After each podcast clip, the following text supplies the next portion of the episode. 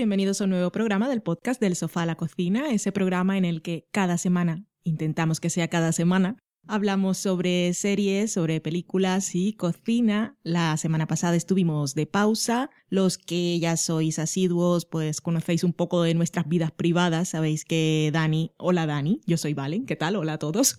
Hola, ¿qué tal? Muy bien. Sabéis que Dani tiene unos horarios complicados y la semana pasada pues le tocó el turno de tarde-noche, así que no pudimos grabar. Para los fans de Mad Men, que sepan que durante el fin de semana grabamos Hemos pregrabado el comentario sobre el episodio número 5, o sea que no habrá pérdida.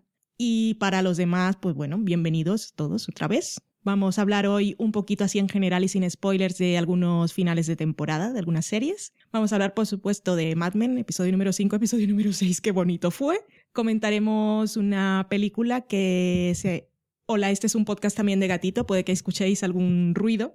Lo tenemos bastante activo, es lo que tienen los cachorritos. Eh, comentaremos una película que es del año pasado, si no me equivoco. Para los que vengan del futuro, estamos en 2014 y la película se estrenó comercialmente en España recientemente. Se llama Snowpiercer. En la cocina traeremos una receta de salsa barbacoa al whisky. Y en la sobremesa, pues nos pondremos al día con todo lo que nos habéis comentado durante estos días. Y ese es el menú de hoy, un poco atropellado todo. Veamos cómo sale el resto del programa. Nos vamos a la semana en serie.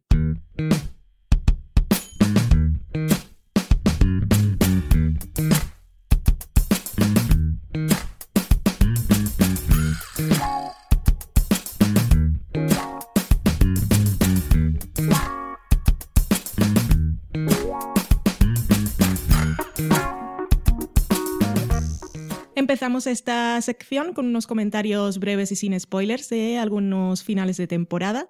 De The Good Wife ya os hemos comentado que haremos un especial de la serie junto con Girls, con nuestra invitada estrella Antara Adachi. Bueno, antes conocida así, ahora se llama Lana Farra. No se haya cambiado el nombre ni nada, ¿eh? No, es un nombre verdadero. Así que ese será seguramente el primero de verano. Para dejarlo claro, nos ha encantado la temporada y el último episodio estuvo fantástico. Ha sido una temporada bastante estresante, llena de emociones de todo tipo y que te, mantenía en tensión. Siempre estaban pasando muchas cosas y el personaje de Alicia era el centro siempre de ese multitasking, de su vida personal con mil cosas ocurriendo, ser, ser madre, ser mujer, ser trabajadora y ser Alicia.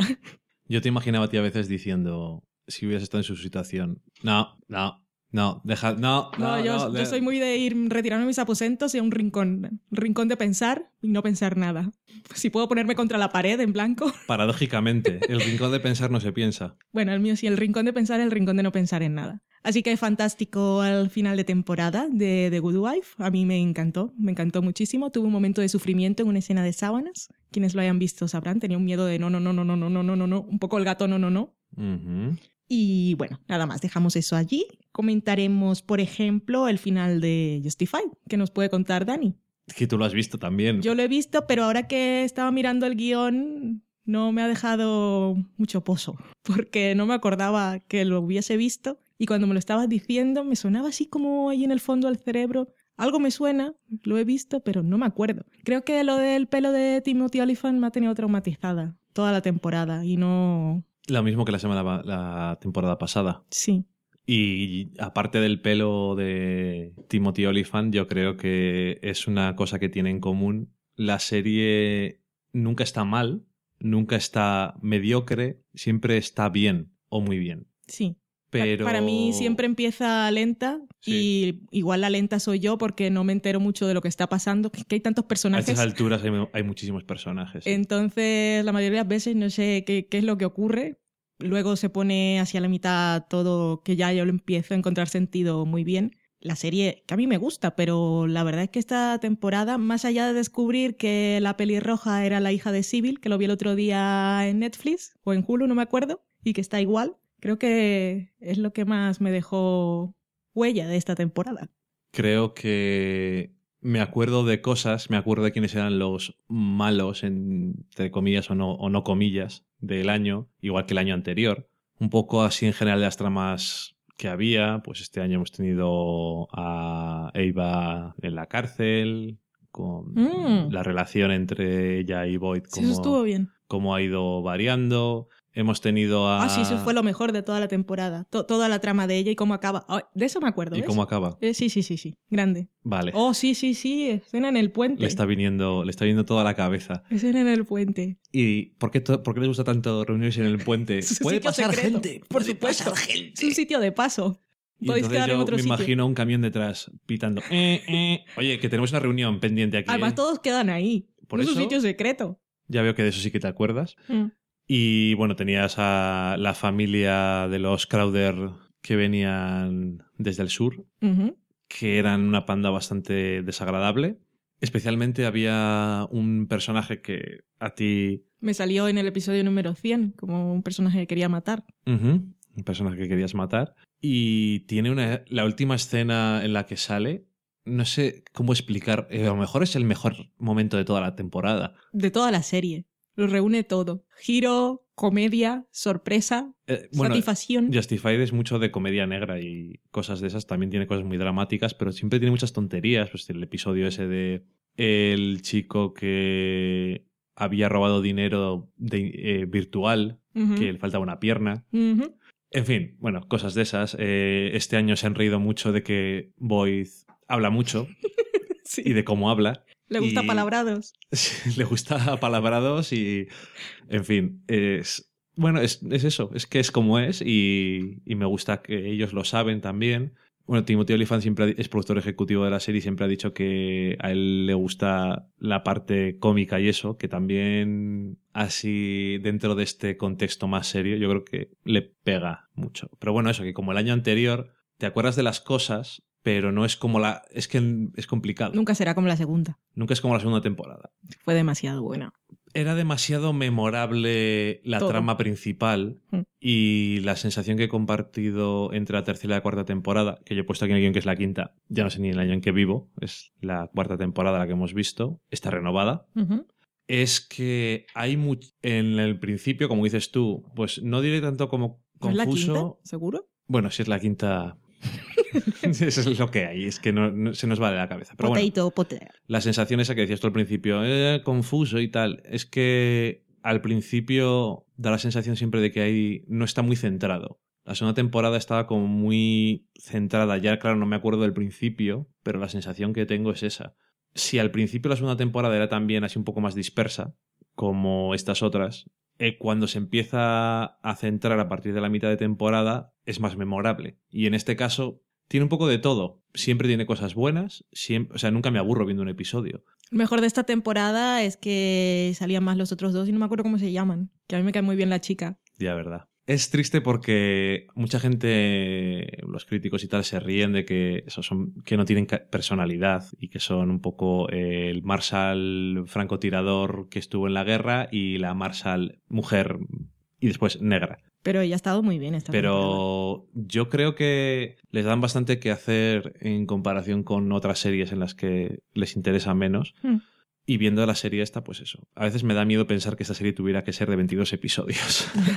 Bueno, Sería pero no lo horrible. Pero bueno, eso, como siempre, bien, pero tampoco me quedo ahí como, "Uh, este año lo que ha pasado. O es lo mejor del año. Cosas así. Bueno, pero al principio dije que no me acuerdo, que no me dejó pose, y luego ha sido recordando cosas y sí que ha tenido grandes momentos. Que solo por comentar una cosa antes de. No, no, que siempre, teni- siempre tiene momentos. Una cosa antes de terminar. eh, bueno, hay un. De los podcasts que solemos escuchar así de vez en cuando, hay un podcast que es del el canal de Nerdist, que es eh, el Writers Panel, que es de guionistas. Se llama Writers Panel porque suele ser de cuando hacen convenciones y tal, pues moderadores y graban conversaciones entre diferentes guionistas de series, de cómics, de películas o lo que sea.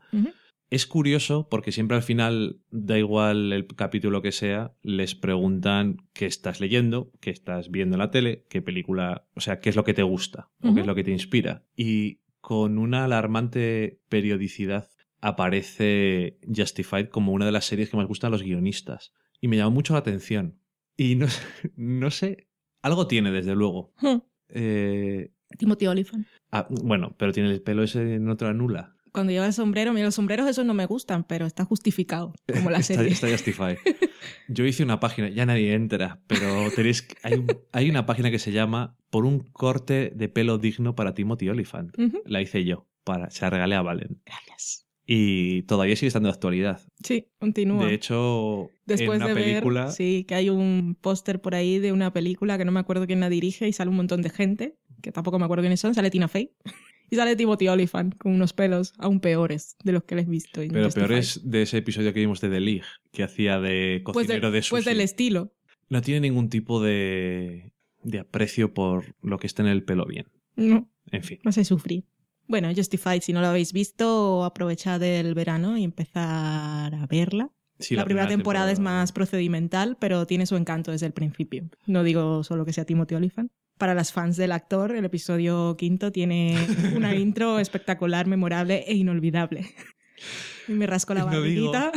No digo que sea solo por Timothy Olyphant. Creo que fue el primer GIF que guardé en mi vida. No digo que sea solo por Timothy Olyphant. pero en el episodio quinto, intro, con opening del episodio quinto. De hecho, si no la queréis ver, podéis bajaros solo eso. Sí. En fin. eh, ¿Y te ha vuelto a ti loca Rain este año? Yo siempre quiero mencionarla porque es una serie que tiene fama en las redes sociales de ser la serie mamarracha de Rain. La gente disfruta mucho con ella y a mí me gusta, pero yo siempre quiero reivindicar su espíritu feminista. Y es que en todos los documentales esos que veíamos cuando tuvimos la sesión de documentales de, sobre cine feminista, Sí, o documentales nos- de cine sobre feminismo, Nos tocó una, en una época mala, pero era un tema interesante. Sí, eh, siempre se quejaban de que las chicas de hoy no tenían roles para seguir. Y Rain puede ser todo lo mamarracha que quieras y en cuanto puede ser todo lo incorrecta en cuanto a historia y puede ser un culebrón y es de la CW y puede que no todos los actores sean muy solventes y que la música siempre suene muy anacrónica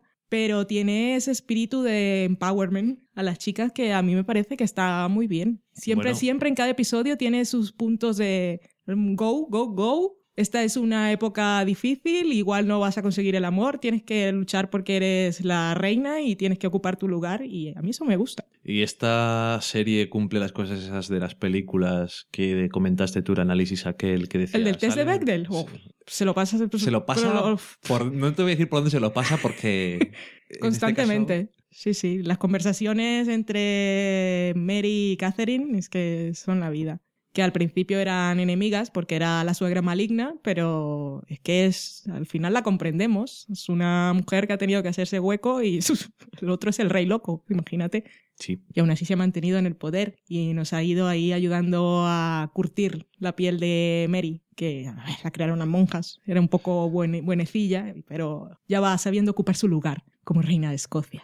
Sí, el final. Bueno, yo he visto, han sido 22 episodios, si no me equivoco, este año. Yo he visto cuatro. Sí, luego tuvo ese episodio que era Los Ringer, que es de lo más maravilloso que he visto esta temporada, que era una cosa de no me puedo creer que lo hayas escrito, esto es fantástico, qué giro, qué giro, qué giro, me lo pasé tan bien, lo disfruté un montón. Hay que reconocer que tiene esos momentos que es que son muy divertidos. En plan de, pero está pasando esto, lo estoy viendo. Es que no se toma en serio y eso está bien porque además es muy consciente cuando hace comedia y lo hace como nadie. A mí me gusta mucho. Sí, pero se lo toma en serio. Es que eh, eh, parece que te estoy contradiciendo, pero se toma en serio el no tomarse en serio. Sí, Es decir, se puede hacer bien o hacer mal. Y obviamente si no estás buscando en esta serie, eh, voy a ver si aprendo de algo de la historia. Pues no. A lo mejor, los- Bueno, a lo puedes mejor las grandes cosas. puedes aprender algo, algo que yo creo que es muy relevante para la historia de la época, que era lo de la reina de la judía, que era durante, hacían un pastel gigante y todas las empleadas de la corte, todas las sirvientas, toda la servidumbre, pasaba como la rosca de Como el reyes. rosco de reyes, sí. Y entonces la que le tocaba a la judía, pues se convertía en reina por un día, pero las cosas en rey se complican, porque la mosquita muerta, pues tenía mucho de moscón, poco, poquito de muerta, y dio para una trama bastante interesante. Puso, puso al rey ahí. Eh, Además era muy interesante, muy interesante, muy entretenido, y a mí me gustaba, dentro de lo furcia que era, cómo dominaba al rey. Mm. Eh, está bien. A mí me gusta mucho el rey. Te lo has pasado bien. A mí me encanta el rey. Estoy muy contenta con su renovación. Sí, eh, Y además es la única serie de la CW que estoy viendo. Sí, yo estoy atrasado en Arrow, pero la veré terminar. Igual la comento, pero en muchas cosas ha estado igual de CW y de pérdida que el año pasado y en otras muchas cosas ha estado bastante mejor en lo que he visto por ahora, pero me quedan demasiados episodios como para comentarlo, que se les puede ir haber ido la mano. Desde el punto de vista de señor que lee cosas de esas de papel, hay cosas que han dicho, ¡ay, me gusta! Y cosas así. pero bueno, y Rain ha funcionado ha funcionado muy. Arrow también la han renovado. Tienes ahí el spin-off de Flash. Y Rain la han renovado porque ha funcionado bastante bien. Yo directamente, que por cierto, perdonadnos, pero tenemos, a veces se nos va un poco la cabeza, tenemos que hacer la tabla de los memes. Prometimos del que lo haríamos el fin de semana. Se nos ha ido de la cabeza. Estamos de aniversario. Bueno, que por cierto es hoy. Hoy es nuestro aniversario, pero celebramos el fin de semana. que vengan del futuro, bueno, para los que no saben cuándo estamos grabando, es el 20 de mayo. Mm, por si acaso. Como nos solicite alguien el año que viene, me va, a dar, me va a dar miedo. Alguien se puede poner una alarma si quieres que sea creepy. si quiero que sea creepy. no necesito. Ya tengo mis dosis de creepy. Y, y, bueno, eso, que tenemos que hacerlo, pero yo creo que la puse a, que la cancelaban porque... Yo la puse a renovar, le tenía mucha fe, no, no, pensé que fuera a ser lo que ha sido. No recuerdo ¿eh? si la puse a renovar o no, o, sea, que la puse a cancelar o al final no, pero es que creo que puse a renovar de Originals para cubrir la cuota, mm. que ha sido renovada con tranquilidad. Y además, según dicen, que yo no la he visto, eh, siendo un spin-off de, de Vampire Diaries, se las ha arreglado para no ser de Vampire Diaries, a la vez siendo de Vampire Diaries, una cosa un poco así. Pero bueno, que el tráiler de Upfronts que vimos era como, oh my god, ¿qué mierda es esta? No me niegues. Sí. Por eso sé que te interesaba un poco así verla. Y luego el piloto, bueno, yo tampoco, no recuerdo lo que dije, pero no creo que dije tampoco muchas cosas malas. Simplemente que no me interesaba mucho. No, pero a mí es que la del piloto, claro, que recuerde yo así, pues el príncipe Francis me parecía de pacotilla, de espadita de papel, como diría mi madre. Y ya veía el típico triángulo porque el hermano bastardo pues se suponía que era más interesante, aunque no. Pero a mí la actriz que hacía de Mary me, me pareció que encajaba bien con el papel. O sea, me, me cayó en gracia. Dije, me interesas. El piloto tenía demasiadas cosas. Es una serie de CW en, otra época, que no digo que ahora no lo sea, pero se las ha arreglado para ser una serie de CW más en su estilo. Era demasiado exagerado el, triángulo amoroso, era el bueno y el malo. bueno, y Nostradamus. Y Nostradamus. Nostradamus con síndrome de Cape. Sí, Nostradamus. En fin. Ah, está muy bien. A mí me ha encantado. la he visto semana a semana. tal, tal, como te ibas, vete ya a trabajar, que tengo que ver Rain. Era muy bonito. Cómo me echaban de casa. En fin. Vale. Y bueno, más o menos semana a semana también hemos visto Shield, que es una serie de la que ya hablamos al principio y que no sé si alguna vez se nos ha colado así alguna cosa, que es una serie que nosotros, no sé si estoy hablando mucho por los dos, pero nos gusta ver, nos, nos alegra. hay mucha gente que el comienzo de la temporada la ha hecho para atrás y dijeron, esta serie no salen superhéroes ni nada. Digo, sí, ahora van a salir, va a aparecer aquí Robert Downey Jr. y sale Samuel L. Jackson que va con el pijama debajo de la ropa. sí, digo, se fue de fiesta, pero de fiesta como de una semana, así, y pasó por el rodaje con las gafas de sol. ¿Dónde, eh, ¿Dónde está el parche? Samuel L. Jackson cada vez que salía sabías que estaba dando, digamos, el 30% de lo que puede dar en actuar. Mm. Pero no importa, porque es que el hombre mola tanto, es, hay que reconocerlo. Es esos casos que dices, sí, es que molas. Lo siento por mi sentido crítico y mi objetividad. Pero es que mm, es un hombre que aparece, aunque sea en 10 segundos, y es como, hostia. Más estamos acostumbrados a que siempre aparecía en las escenas de postcréditos de las pelis de superhéroes. Entonces era hostia, apareció. Y bueno, eso, que al principio a la gente, pues Decía, esto es un poco blandengue. Sí, se veía un poco procedimental. blanca, procedimental, que no salían los superhéroes, pero claro, razones por las que yo la estaba viendo. A mí el agente Colson me encantaba de las pelis, el tratamiento que le habían dado, sobre todo después de Los Vengadores. Entonces, por él ya lo iba a ver. Ahora, Plus, producida por Tito Yos y, y al mando la familia, que yo también los conocía de Dollhouse y me gusta el trabajo que hacen. También sé que las series que son así de la familia, pues tardan tiempo en demostrar qué es lo que son y le dedican mucho tiempo a. invierten mucho en los personajes. En que entendamos que esos personajes eh, sienten emociones unos por los otros, que se convierten en un equipo y en una familia y para que luego pasen cosas y nos importe. Y te importe. Y, pues, y la gente eso dice, pues, que dónde está la acción, dónde están los superhéroes, esta gente no me importa, quiénes son, actores jovencitos, nadie los conoce. Mm. El... Es marca de la ver, casa. puedes decir, a lo mejor se podían haber hecho mejor con la misma intención. Bien. Siempre se puede hacer todo mejor. Casi siempre. Ya hablaremos después de otras cosas. Pero, francamente, a mí las intenciones, cuando las intenciones son de ese estilo, a mí ya me tienen ganado un poco. Porque a mí me gusta que intenten hacer cosas con los personajes o en el sentido de, si tienes una serie y tienes ese, ese privilegio de tener episodios, pues desarrolla los personajes, haz que crezca el cariño de la gente por ellos, haz que te importe lo que les pase. Hay mucha gente que dice, después de todos los episodios me daba igual que se mueran todos. Y bueno, vale, ahí pues habrán Mm. fallado. Lo que casi nadie yo creo que ha discutido es que a partir de el giro que con todas estas cosas de Marvel, Disney, que la ha unido la serie con lo que pasaba en las películas, en este caso eh, el Capitán América el Soldado de Invierno, a partir de ese giro hay mucha gente que dice, yo creo que la serie es- está mejor o es más entretenida. Personalmente, sí, pero cuidado. Si antes no has hecho cosas, si antes no has establecido cosas y si antes no has plantado ciertas semillas, no funciona. Porque hay giros o un bueno se vuelve malo o un malo se vuelve bueno y dices, ¿y qué hostias más me da? Y que ese malo se vuelva bueno o ese bueno se vuelva malo, cómo afecta a otro, pues también has tenido que. si no tiene ningún si efecto. no tiene lazos con otros personajes que tú hayas visto desarrollarse y hayas visto crecer y les hayas visto que existen, cuando pasa algo con un personaje es como, pues, ¿y qué mierdas más me da? Luego hay gente a la que no le gusta el humor blanco o los, las salidas de humor que tiene, que también son marcas de la casa, y eso, porque no le guste, pues mira, si a la gente le gusta ser amargada, yo qué sé, pero yo me río. Y esto lo digo así como comentario en general, porque lo he oído mucho, y luego por el episodio final, en el que vemos una escena en la que vuelve a aparecer un malo. Hay muchos postcréditos, ¿te refieres? No, eh, es una escena resolución de un malo Ah, que ya habíamos dado por acabado. Sí, que yo casi digo que son postcréditos porque parecen muchos finales. Sí, sí, tuvo muchos finales el episodio. Pero bueno, hay mucha gente que eso le parecía como fuera de lugar. ¿Qué Ah. necesidad había? Que como ridiculizar y no sé qué. Yo, pues son malos, pero si estamos, pero no sé. Los superhéroes de Marvel, por lo menos en película, lo que me han mostrado a mí es, es que hay humor. Y las cosas no son trascendentales. Y a mí esas cosas, pues me hacen muchísima gracia. Y realmente a quien no le haya gustado eso, yo le invito a pensar una cosa. Vosotros pensad que esa escena no existe. Entonces eso quiere decir que la temporada que viene van a pasar otras cosas.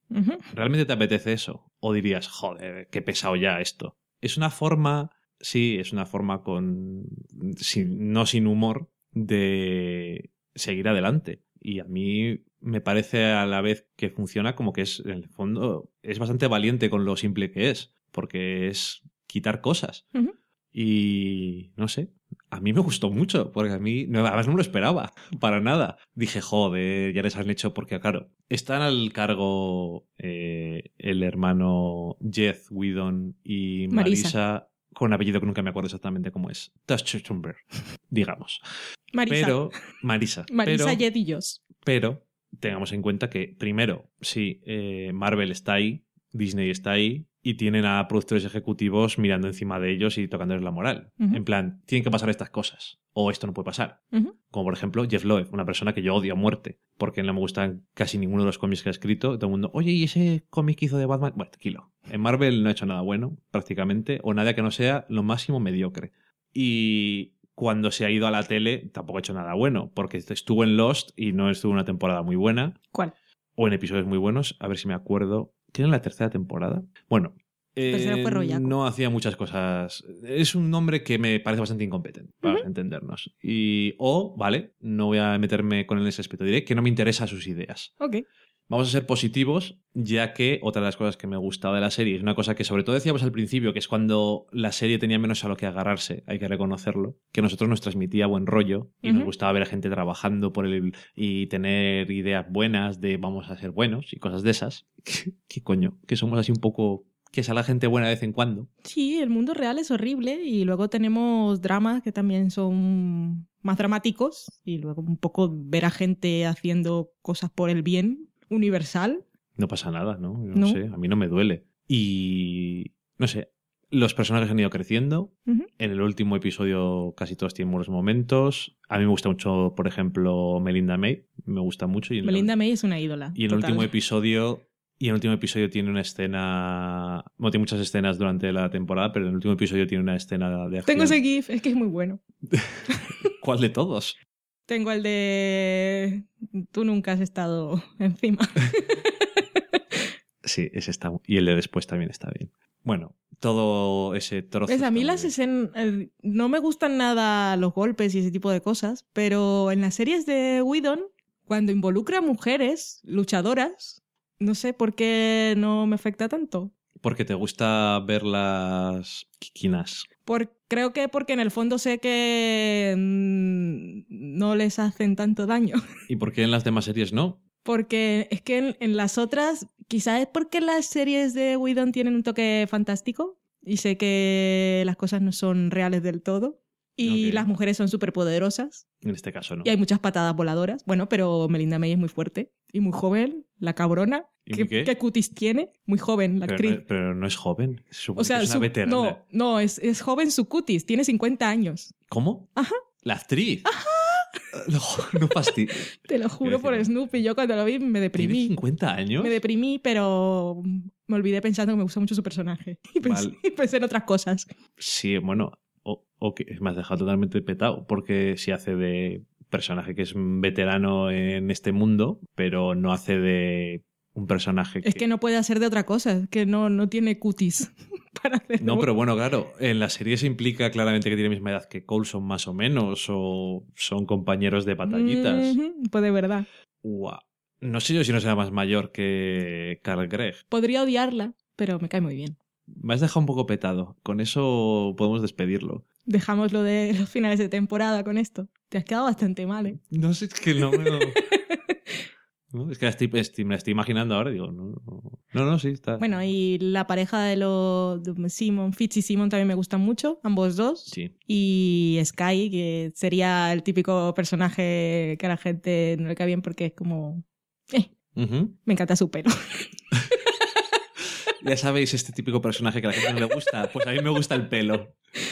Pues sí, al principio sobre todo, Sky era como la chica monita. Es muy mona, pero actúa bien. Es que- es que tampoco, Es al tampoco principio no le daban oportunidades. No, pero tampoco en es- en este tipo de series tampoco tienen escenas en las que tengan que desarrollar Bueno. unos matices dramáticos demasiado profundos. Bueno, Sí. pero tiene sus momentos. No, y cumple. Y tirando para el final de temporada tiene buenos momentos. No, y a mí, me- a mí me parece que cumple bastante bien. A mí me... Es que, no sé, es que me los creo a todos. No, que sí. Sí. Y en el último episodio, eh, Fitzsimmons, que es como lo llaman ellos también, tienen una escena así bastante emotiva que yo creo que funciona bastante bien. Sobre todo ella. A mí está muy bien, sí, está muy bien. Y es muy guapa también. Y me, me encanta una escena en la que están encerrados en un sitio y está así como chungo, está como chungo la posibilidad de salida. Y como son científicos, se ponen a discutir unas cosas que yo digo, si me voy a morir aquí, nunca me pondría a hablar de estos temas, pero así encuentran una solución. Sí. Mm. Científicos hasta el final. Sí. Bueno, que nos gusta así, nos da buen rollo, está muy bien. Mm. Los que os habéis bajado, pues mira, no sé. Y eso de que se pone bueno en el episodio 15, empezad a verlo desde ahí, ¿no? Si no queréis, no la veáis. No, pero si la dejasteis en el 6, pues este verano, si no tenéis otra cosa que hacer, podéis ir a verla poco a poco. Eso sí, pero no empezar a verla por... No, pero saltarte no, porque es que parece que no, pero hay bastantes cosas que salen en cierto momento. O sea, esto de lo de plantar semillas son mucho de. Les gusta mucho el asunto ese. Sí, jardineros. Igual son tonterías que igual luego lo vas a entender igual, pero no sé. Y aparecen personas que dicen, ¿y este quién es? No sé. Yo os recomendaría que la vierais entera, la verdad. Vale, pues con eso acabamos nuestros breves comentarios de una media hora sobre finales de temporada y ahora nos vamos a Mad Men. Vamos a comentar en este programa los episodios 5 y 6 de la séptima temporada de Mad Men. Lo que vais a escuchar primero está pregrabado. Son los comentarios del quinto episodio. Y bueno, aquí os dejamos con lo que hayamos dicho durante el fin de semana. A saber. ¿Eh? Musiquita.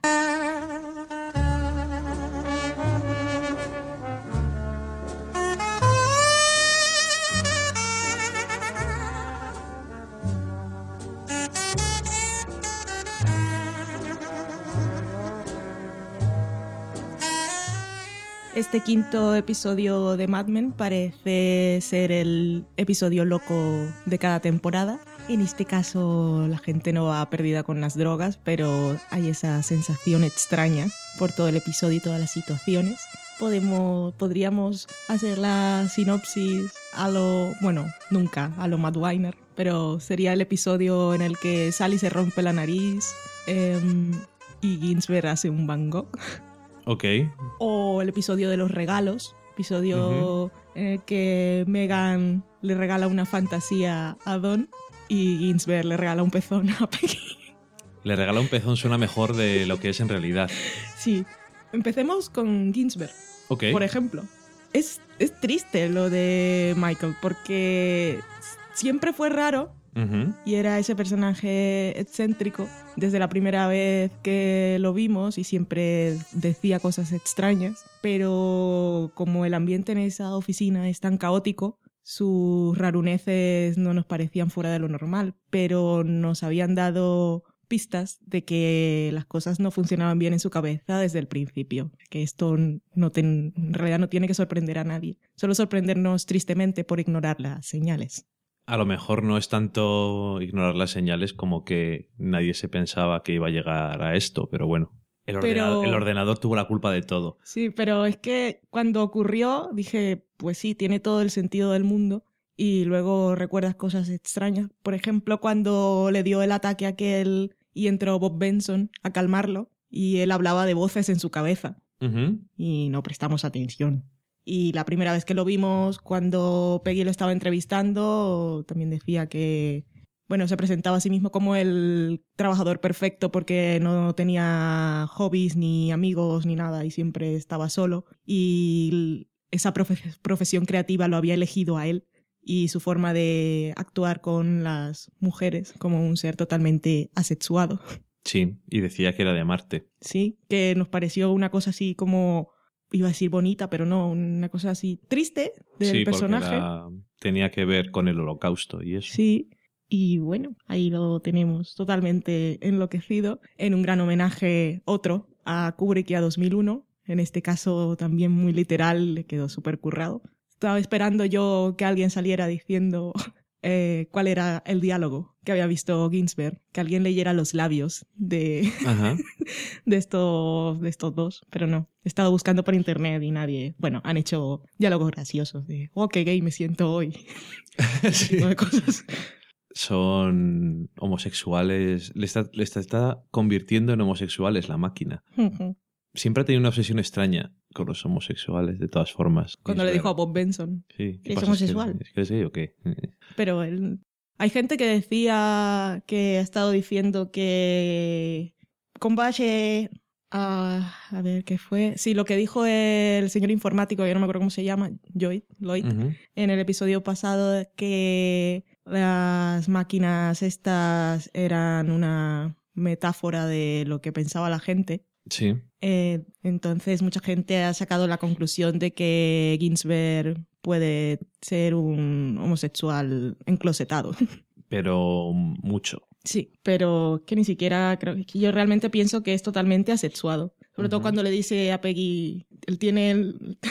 Bueno, se ha vuelto... Bueno, hablando de paranoias, eh, cuando estaban en la campaña que estaba tan encerrado Sí. y él también le salió la paranoia aquella del papel de plata y todas esas cosas. Bueno, pobrecito. Y a Peggy le dice, tenemos que hacer niños. Si hubiera otra forma que fuera que no Eh, fuera sí, sexo. es que eh, él piensa que la- en su paranoia es que las máquinas van a acabar con la humanidad. Y si todos, su paranoia es, la máquina está volviendo a la gente homosexual, se va a acabar, se- nos vamos a extinguir, tenemos que procrear. Si Aunque hubiese sí. alguna forma que, de no hacerlo, que implicara sexo, lo haríamos, porque es que yo no estoy interesado en ello. Sí. Y luego se corta un pezón. Sí, Es la válvula de escape. Es bastante perturbador. Sí, es de lo más... Yo... Para Peggy, para quien lo esté viendo. Eh, Elizabeth Moss está espectacular en sus reacciones. Le ves el terror. Me gusta que cuando sale no le diga a la secretaria que llame, sino que sea ella misma. Y bueno, fue ella la que le dio la entrada a Ginsberg en la, en la oficina de la locura. Y fue ella la que le tuvo que decir adiós.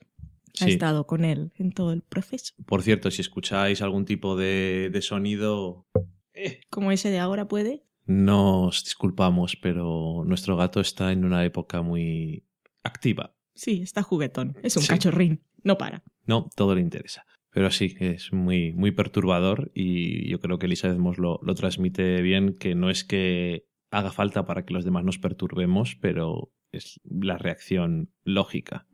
Es que es una mezcla de terror y shock y preocupación también, porque no le odia ni nada. O sea, le quiere Claro que no. y le da miedo lo que le ha podido pasar y da, da bastante cosa. Y ya sabemos cuáles son los tratamientos que tienen las personas en esa época con problemas psiquiátricos o depresión. Ya nos han Electroshock. mostrado. Es una muestra más del caos que impregna todo el pobre Ginsberg.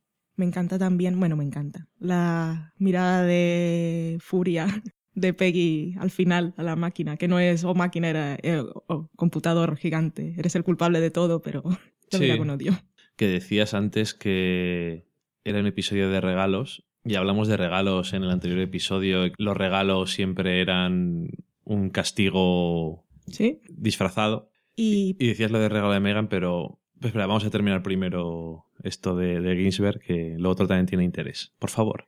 Pues eh, si luego no nos viene nada más, lo último a comentar de la trama de Peggy es su relación con Julio, el vecino de arriba.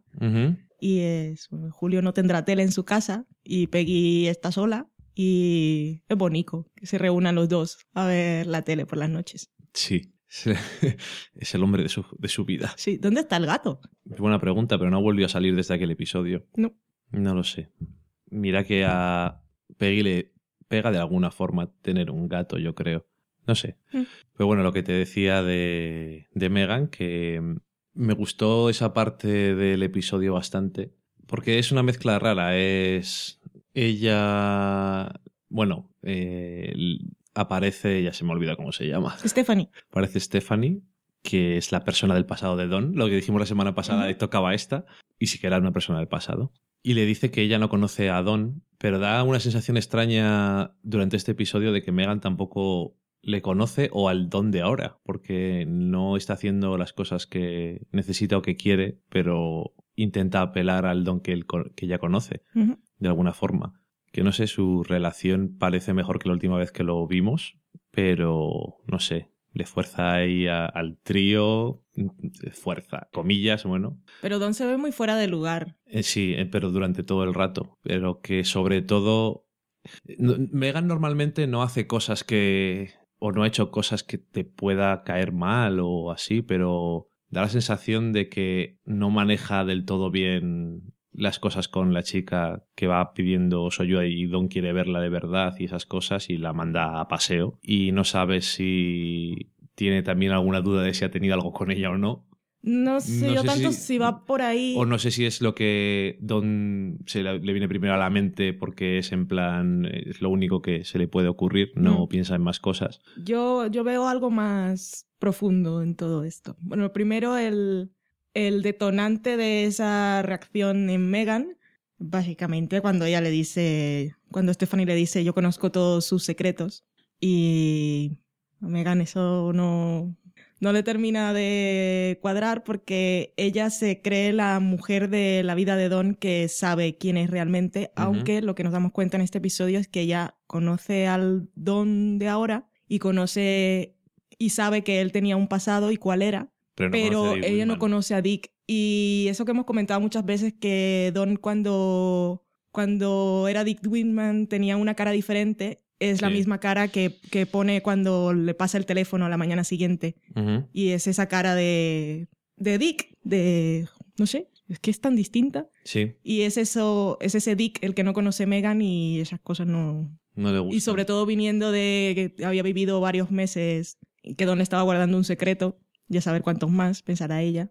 Y entonces diría, pues esta lo sabía, sabe muchas cosas, yo no sé nada, no me gusta. Pero creo que más allá el problema profundo es lo del embarazo. Te iba a decir yo eso ahora. Porque Megan no quiere tener hijos y seguimos viendo, o sigo viendo yo, en los episodios de esta temporada que sigue siendo un tema recurrente de las madres que no quieren ser madres o que no saben cómo serlo.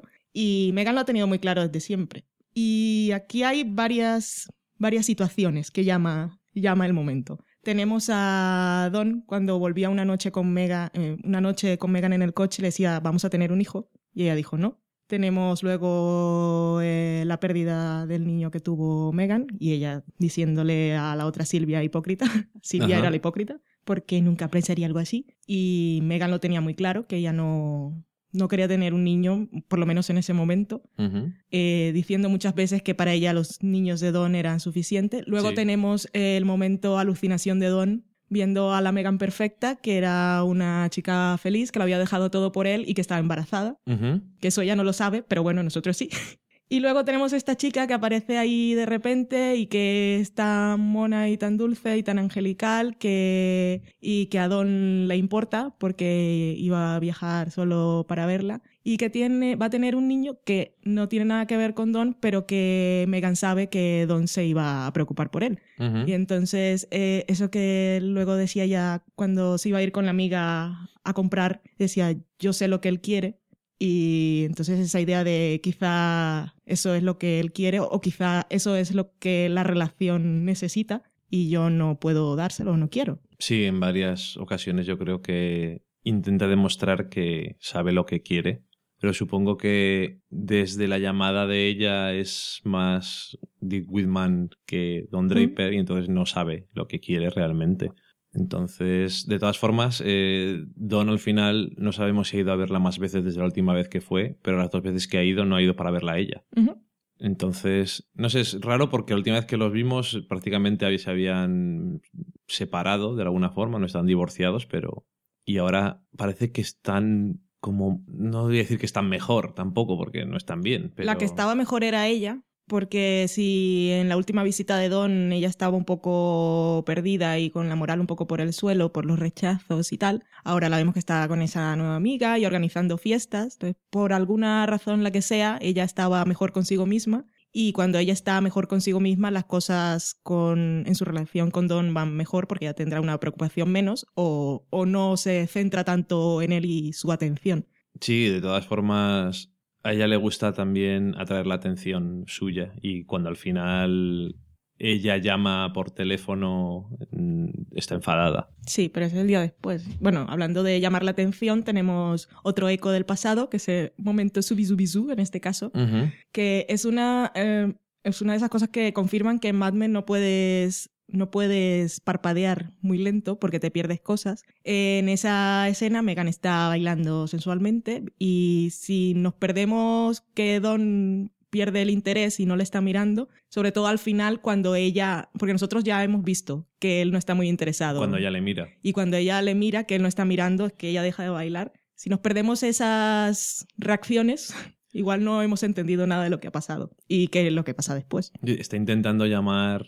Está intentando llamar la atención de su marido de las formas incorrectas para la situación, Para la situación. para la persona. Sí, porque. Y volvemos al pasado, o vuelvo yo.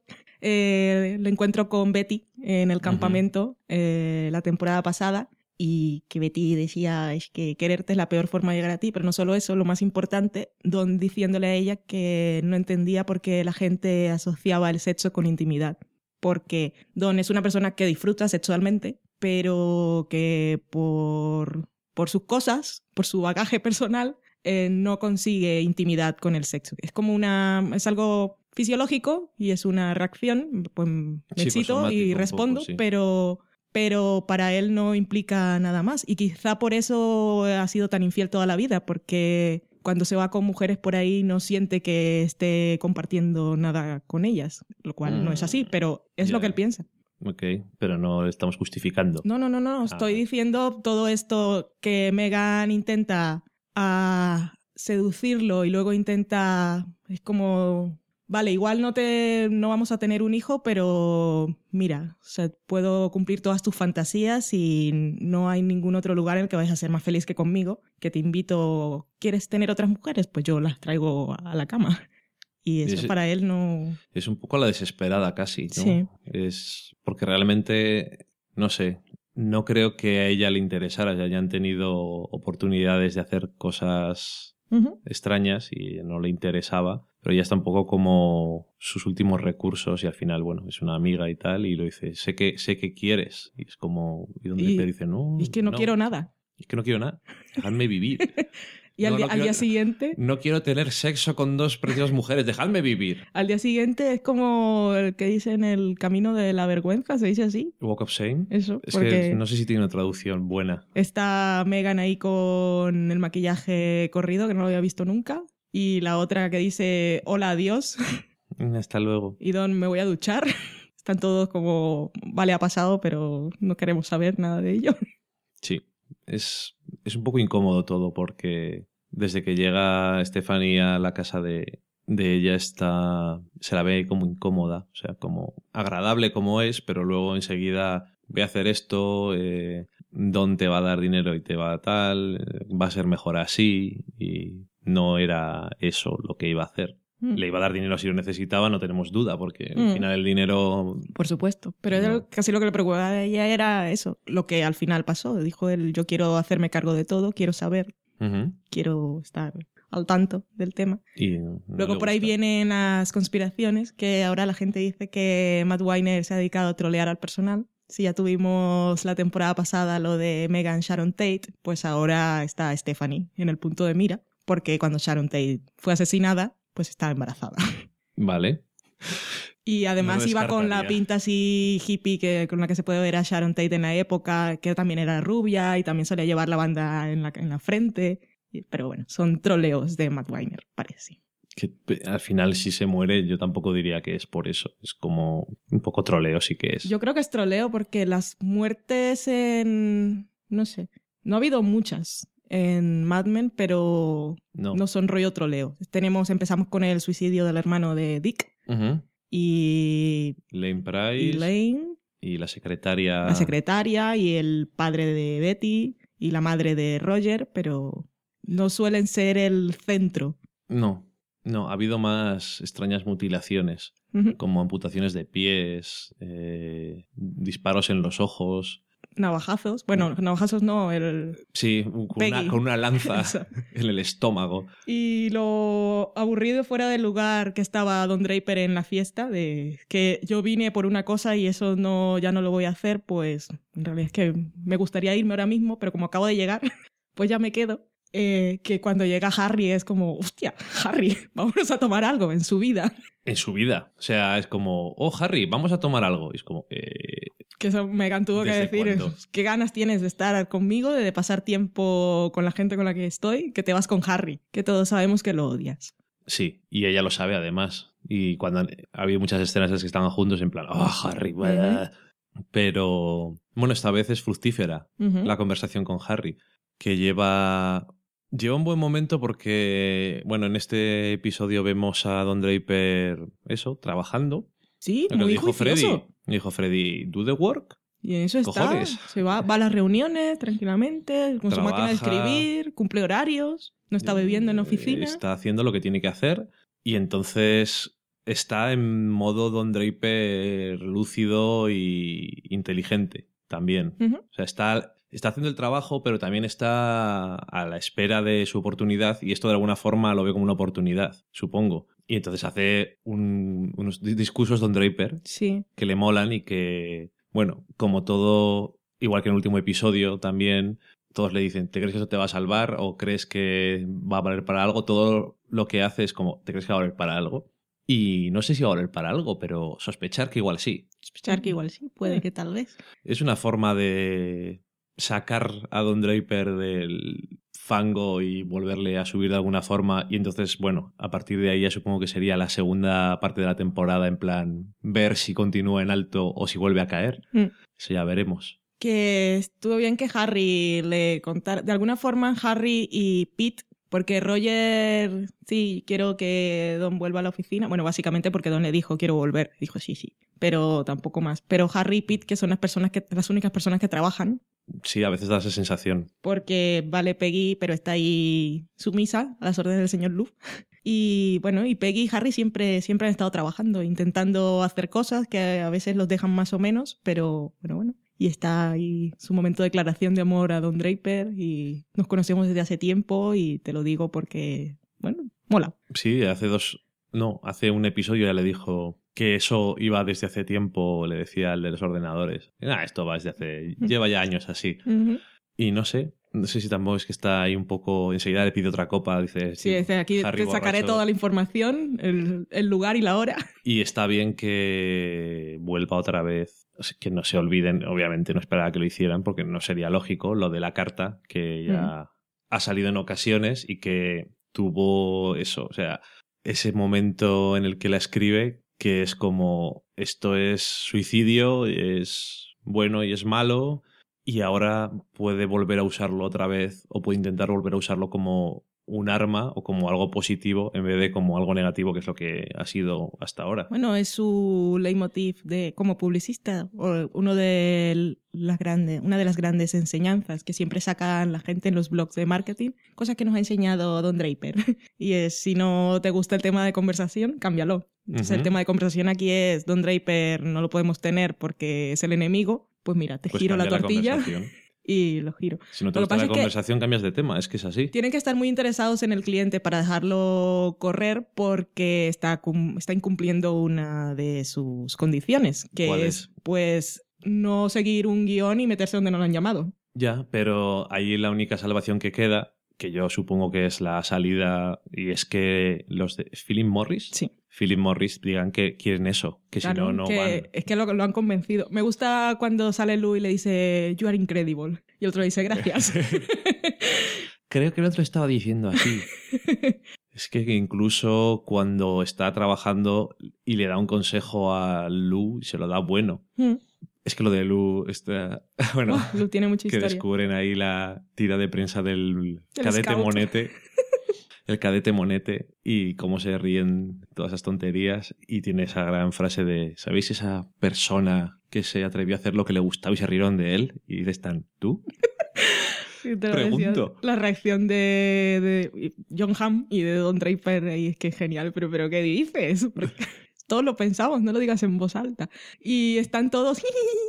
y cuando salen de la reunión también parecen niños del cole y Lu parece el profesor viejete. Es que es eso, pues por la gracia de vuestros amigos vamos a quedarnos hasta más tarde. es que es como si fuera un colegio. Mm. Que de alguna forma eh, humanizas más al personaje de Lu con eso, que es una tontería, pero ves que tiene intereses o que...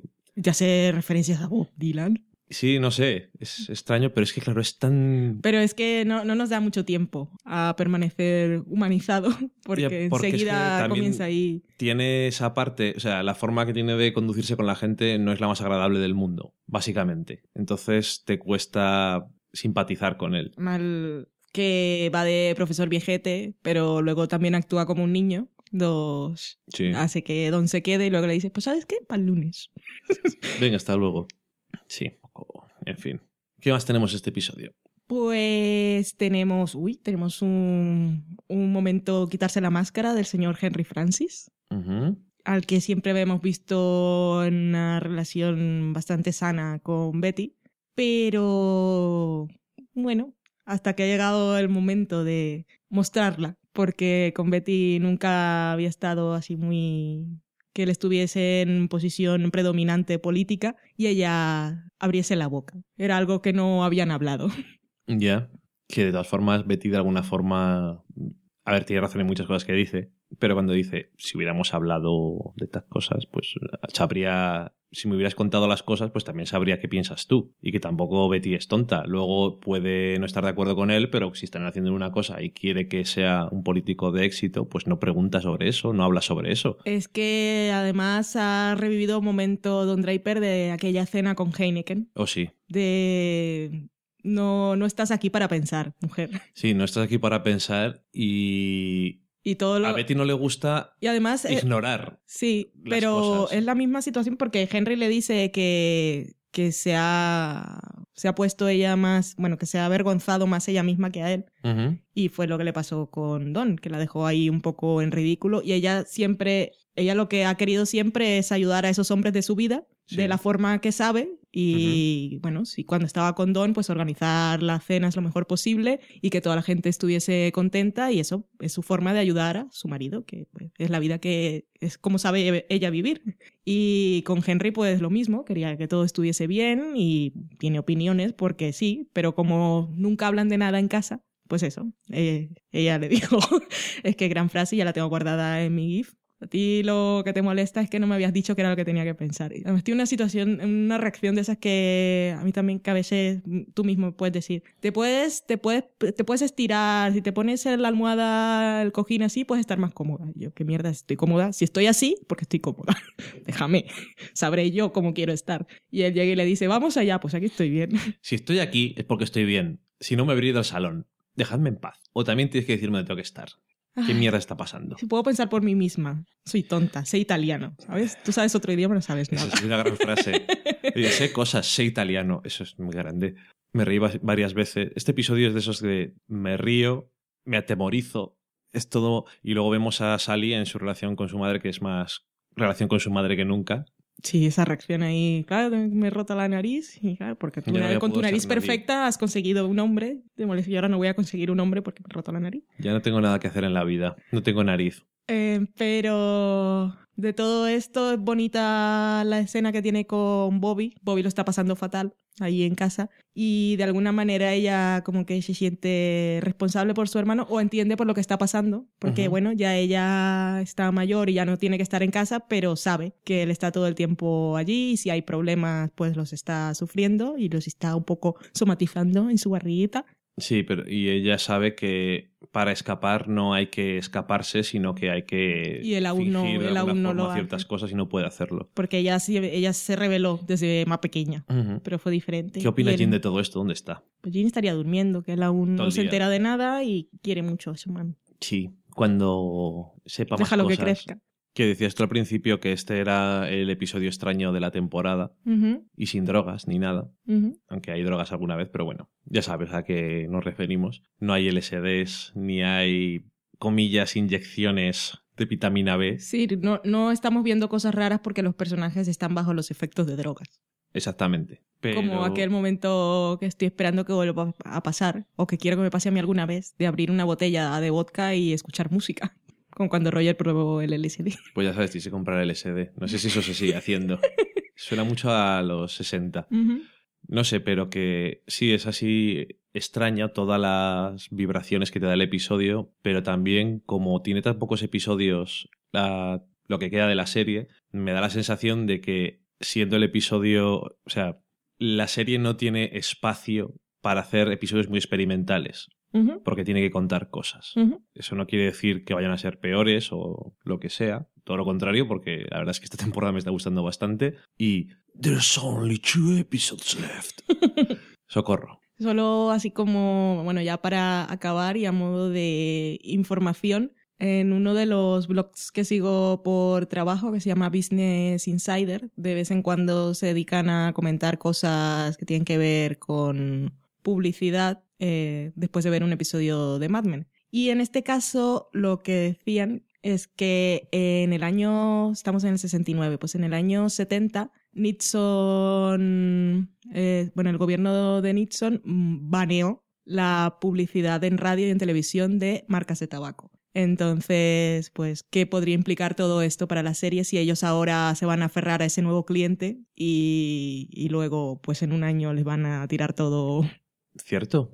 Que dice Don Draper, he conseguido darle la vuelta a las cosas y que no haya ningún problema para la, mar- la marca que teníamos. Pero esto es lo inevitable. Y no, nada puede hacer. Entonces no sé si simplemente le va a dar a Don Draper un eso que eh, la abertura que necesita para quedarse en la empresa o va a tener algo más el asunto. No lo sé. O si no es más allá, simplemente se va a hacer más marcada la división, porque realmente hay una división. eh, ya no es solo la costa este y oeste en la que están las empresas, sino que se va marcando cada vez más lo que era Sterling, Cooper, Draper, señor Price, difunto, y los otros nuevos que tenemos a Ted, que todos saben que no está haciendo nada, que está echado a perder, y estos que están aquí conspirando, que Bert por lo pronto no va a hacer nada y John también está a otro nivel, pero igual se ponen las cosas más tensas o comienzan a... que no lo ven todo que está tan estable y tan adecuate. Sí, no lo sé. No lo sé qué va a pasar. La verdad es que tengo ganas de ver el próximo episodio, pero como siempre. Así que dentro de dos semanas, cuando tengamos que esperar un año para ver otra vez Mad Men, me voy a cagar bastante en todo y sobre todo en AMC. En AMC. Sí, y que lo, por, tal como han dividido la temporada y como estamos viendo los episodios, lo que sí han hecho es irnos contando muchas cosas, como que todos los personajes están ahí, que les están pasando cosas y todos, que no sé cómo nos van a dejar con los dos episodios que quedan, pero hay muchas cosas en marcha y están Sí. todo- todos los personajes, no hay nadie que, bueno, quizá John es la que está más estable y, bueno, ha conseguido esa estabilidad y no está ahora con ningún conflicto, pero todos los demás están a la espera de que pasen cosas. Yo quiero saber qué pasa con Betty o cómo sigue y quiero saber qué, qué más le pasa a Sally y la relación de Megan y Don pues está más interesante que nunca. Por supuesto las cosas que le pasen a Don y Peggy. Y Peggy y Don. No sé si volveremos a ver a Ginsberg Yo creo que no. o a Bob Benson. A Ginsberg es que claro, ahora lo van a meter ahí a hacerle terapias intensivas. A lo mejor lo volvemos a ver hecho un Cristo. Mm. No oh, qué pena. Ha sido bastante perturbador. Pues bueno, no sé qué tal estará el episodio de la semana que viene, pero esto lo estamos grabando antes de grabar el resto del programa, para que no se nos fueran de la cabeza las cosas y para que no se nos mezclara con el siguiente episodio. Así que si acabamos ya con el episodio, que nos ha gustado una semana más, se lo dejamos a el Dani Valen que, del futuro. Uh. qué bien, nos hemos dejado algo nosotros mismos. Sí, pero luego nos tenemos que dar paso también a los yo del pasado. Qué tenemos que darnos gracias. Tenemos que darnos las gracias. Ok, Qué extraño. un poquito. Mm, es metapodcast. Nunca llegues a una habitación y me des un regalo en una cajita porque me voy a poner muy nerviosa. Bueno, tengo entonces que repensar ciertas cosas. Ok. Porque no lo voy a abrir. Pero tú crees que yo me voy a cortar algo. No lo sé. Son cosas que se te quedan ahí, referencias de esas permanentes. A lo mejor te hago un regalo en una cajita. Qué mala persona. Pues eso, vamos a darnos paso a nuestros yo del presente, que haremos referencia. Del futuro. Del futuro para nosotros. Vamos a darle paso a nuestros yo del futuro, porque aún no habremos visto el episodio número 6 de Mad Men, pero que será el presente para cuando estemos grabando. Y haremos referencias a nuestros yo del pasado, con lo que hemos comentado Ha ahora. quedado muy complicado todo esto. Pero es así. Ok, prefiero no pensar mucho en ello. Venga, vamos a poner la canción que mole del episodio número 6. Venga.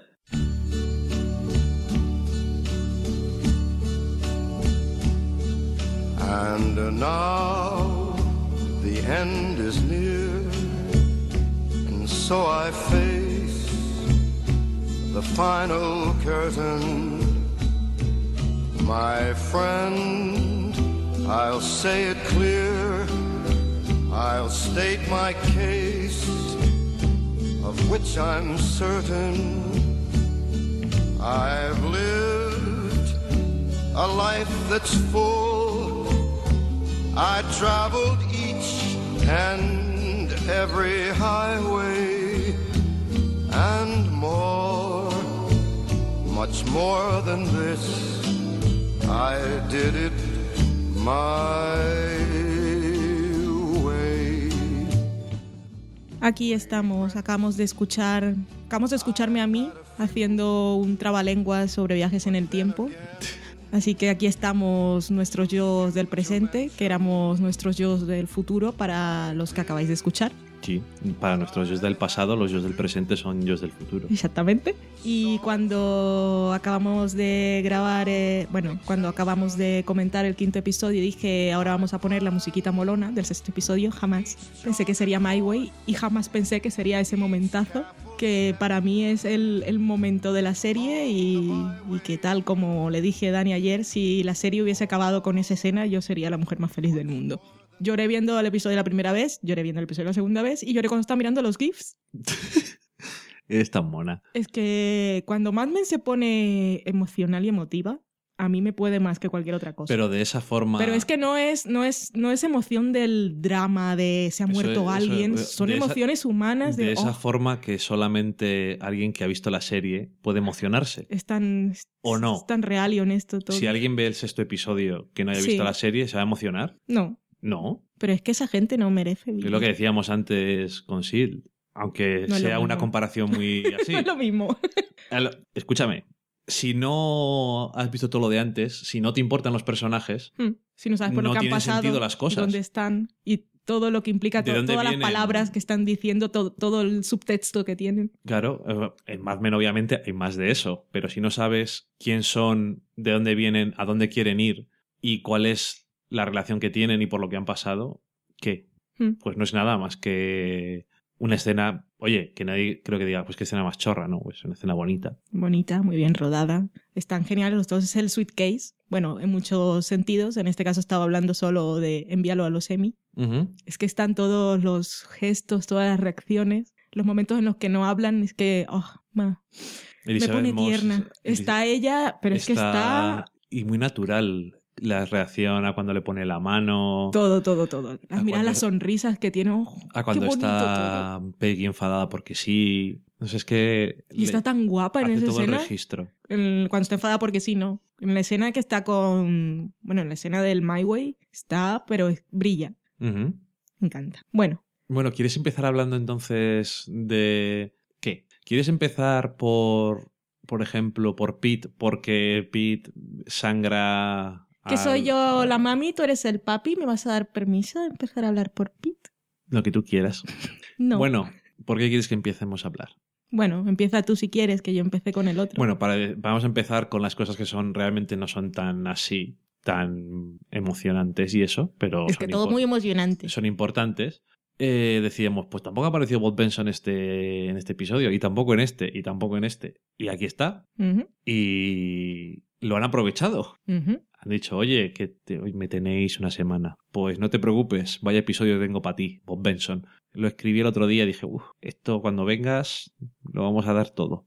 Y bueno, la verdad es que es una parte del episodio que también me gustó, porque digo, bueno, comparado con lo demás que hay, es que hay tantas cosas luego, Pasan, pasan muchas cosas en este episodio. es que tiene... No, que Mad Men no pasa nada. Pero es Te has que- equivocado de serie. A mí me gusta hablar por hablar. En realidad, Mad Men no me gusta. No, no se lo cree nadie. Te lo digo, te voy avisando. Entonces eso, tenemos a Bob Benson que viene aquí, por fin le vemos, que era una cosa lógica que apareciera tarde o temprano. O sea, era, si por cualquier razón no hubieran podido, por cosas contractuales o lo que fuera, pero ya está cancelada de Crazy Ones de todas formas, creo que eso no era el problema porque esto se grabó antes, pero bueno. Si no hubieran podido cogerle por cualquier cosa, hubiera quedado un poco incómodo, desde mi punto de vista. En plan, que no salga nunca siendo un personaje no sé si importante, pero llamativo y relevante el año pasado. Hubiera quedado raro. Y en este episodio yo creo que no solamente vale para ser un elemento más dentro de la trama grande en el sentido de todo el tema este de, Bui- de Buick y que les quitan el coche y todo eso. Que en últimas, la razón por la que estas dos empresas se fusionaron fue por la cuenta de Chevy. Que ya no tienen. exactamente, exactamente. Sino que también intentan de alguna forma, digamos que como dejamos a Bob Benson, le dejamos un poco como, ¡Muah! soy malvado. Un poquito sí. Ese Peter, hijo de puta. Sí, esto es un hijo de puta. Somos explicit. Lo somos. No por ti, pero a veces pasan esas cosas. Pero estoy haciendo. Ese pite Abro cabre es un comillas, hijo cierro de comillas. puta. Ah, en fin. Y, y eso, que le dejamos un poco, ¡Muah! Soy gay malvado o algo así. No sé. Bueno, también lo dejamos con el delantal en acción de gracias. Sí, Siendo pero, anfitrión de Roger. pero como lo habíamos dejado en la otra parte así, la parte de, de John, que francamente a mí siempre me pareció sincera, aunque no sabías, porque siempre era como, ¿será este el hombre que tiene un plan? Que comentábamos en aquel episodio del año pasado. Pues, no sé. Este episodio me ha gustado porque te deja claras sus inseguridades como persona, como La realidad de la época. la realidad de los homosexuales en la época. Que siguen muchas cosas así también, pero bueno, en aquella época más. Bueno. E históricamente, creo que el 69 fue una de las revueltas aquellas también por los derechos de gays y lesbianas. Pues Y en el blog ese que te dije, que comenté, creo que en el episodio pasado, bueno, en algún momento, que leo por trabajo, igual era en el yo del pasado de hace un momento, eh, que comentan cosas de la época sí. con relación a Mad Men. Em, decían que había una brigada policial en Nueva York dedicada solamente a servir de cebo Ajá. para atrapar a gays, homosexuales. Es que para servir de cebo para atrapar a esos degenerados. Sí, se dedicaban a eso. Bueno, como vemos, el directivo vicepresidente Mm. de Algo. algo de Chevrolet, no sé, le habían dado de palos. Sí, en esa ciudad que había tantas tentaciones. ¿Cómo conseguiste sobrevivir aquí? Mm. Pues lo pasé mal. No sé, eh, toda esa parte que sí que tiene que ver con que es homosexual, pero también que apela un poco a un miedo que es más universal, pero personificado en él, que es más fácil empatizar con esos problemas y ver de dónde sale ese deseo de hacer esa tontería que hace con John, que obviamente ya confirmamos lo que ya sabíamos, que es que ya sabía que era gay. Ujú. Es tonta. No, precisamente no es tonta. Pero eso, ves de dónde viene, con cuatro ejemplos, cuatro cosas, ves de dónde puede venir eh, ese ansia de que no se note de las apariencias, que todavía, como dices tú, pues es muy importante.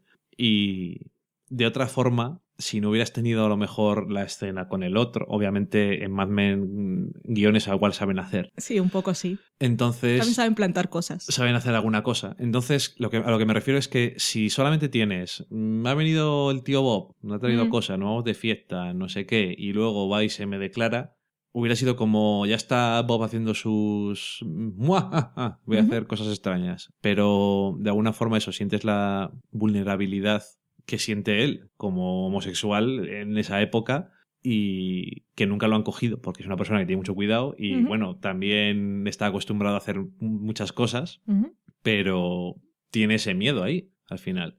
Y no hubiera quedado tan bien, porque queda bien. Es tan compleja la Eh, escena porque si ves a... Lo entiendes a él, pero luego tiene esa frase horrible. Lo- sí, no, lo entiendes y entiendes de alguna forma qué lo motiva a tener apariencias y a querer... Bueno, se habla mucho, hay un tema central en el episodio que es la familia. Una familia modelo que no existe. Y esa familia modelo tan típica de publicidad de la época en Estados Unidos que nunca ha existido y que en muchas ocasiones veíamos en, en las primeras temporadas de Mad Men, había algunos planos en que parecían casi pinturas de familia perfecta, que sabemos en el fondo que no lo era, cuando estaba Don y Betty Sí, y el perro de- y los niños. Pero bueno, entendemos qué lo motiva y podemos ponernos en su lugar hasta que dice esa frase de yo voy a ofrecerte algo, algo que nadie más va a ofrecerte. Y entonces, bueno. joder, Es que también, también está, por un lado, eh, sus ansiedades y sus cosas. No digo que no la cague en lo que está intentando hacer, pero ves de dónde viene. Entonces llega un momento en el que utiliza lo que él cree son todas las armas que le quedan. Mm. Y también a lo mejor puede demostrar que, bueno, no entiende del todo a las mujeres. No, y él en el fondo piensa igual Sí. no era muy equivocado para la época que John, una mujer que va a cumplir 40 años, que es madre soltera, que vive con su madre y que igual, igual piensa que ella quiere un marido y puede que no lo vayas a tener. Yo te ofrezco esa estabilidad. Yo, te, yo tengo la mujer que necesito de estampa para los demás y, tú siquiera- tienes un ni marido y siquiera tienes que estabilidad. estar conmigo si no quieres. Sí, pues cada uno puede hacer lo que quiera. Entonces, ahí hay una cosa curiosa. Bueno, primero tienes a John diciendo, no, yo que quiero amor. O sea, Y no tú también deberías buscarlo, que y eso tú también está querrías, que eso es bonito. Mm. Que no es que. Claro, eh, uno diga, pues, pues vaya, le he dicho una cosa, una cosa buena. Pues, hombre, bueno, en la época en la que estamos, eso siempre está bien oírlo. A lo que me refiero es a lo que quería ir. John ahora tiene dinero. Sí, Tiene dinero de sobra, pero sigue viviendo con su madre y con su hijo. ¿Por qué? Porque le apetece o porque está esperando a encontrar el amor y decir, bueno, pues ahora me apetece, mamá, me voy a vivir con este hombre al que quiero y me voy con el niño y hasta luego, te puedes quedar aquí en esta casa a ver los dibujos animados. Pero mientras tanto, no siente que esté. que tenga menos de lo que se merece ni nada. Simplemente es. Prefiero, que dice ella, prefiero morirme pensando que eso puede llegarme a conformarme con cualquier mierda. Que es básicamente lo que le está ofreciendo. En el fondo, desde su punto de vista, es como me estás ofreciendo un arreglo que no me va a dar lo que yo quiero de verdad, porque lo otro lo puedo conseguir probablemente de cualquier forma. porque- Para arreglos ya tenía uno. pero lo que, lo que pasa es que ella podría tener al hombre que quisiera, porque es una mujer atractiva. Encima tiene dinero. Seguro que si quisiera tener un marido, lo podría tener. Pero no es lo que le interesa. Eso está Era algo claro. que le interesaba. Cuando Sí, pero- conocimos a John, lo que quería era un marido doctor y lo tuvo. Se dio cuenta que, que no. Y fue lo suficientemente sabia, lo suficientemente mujer para decir tú no eres suficientemente hombre para mí.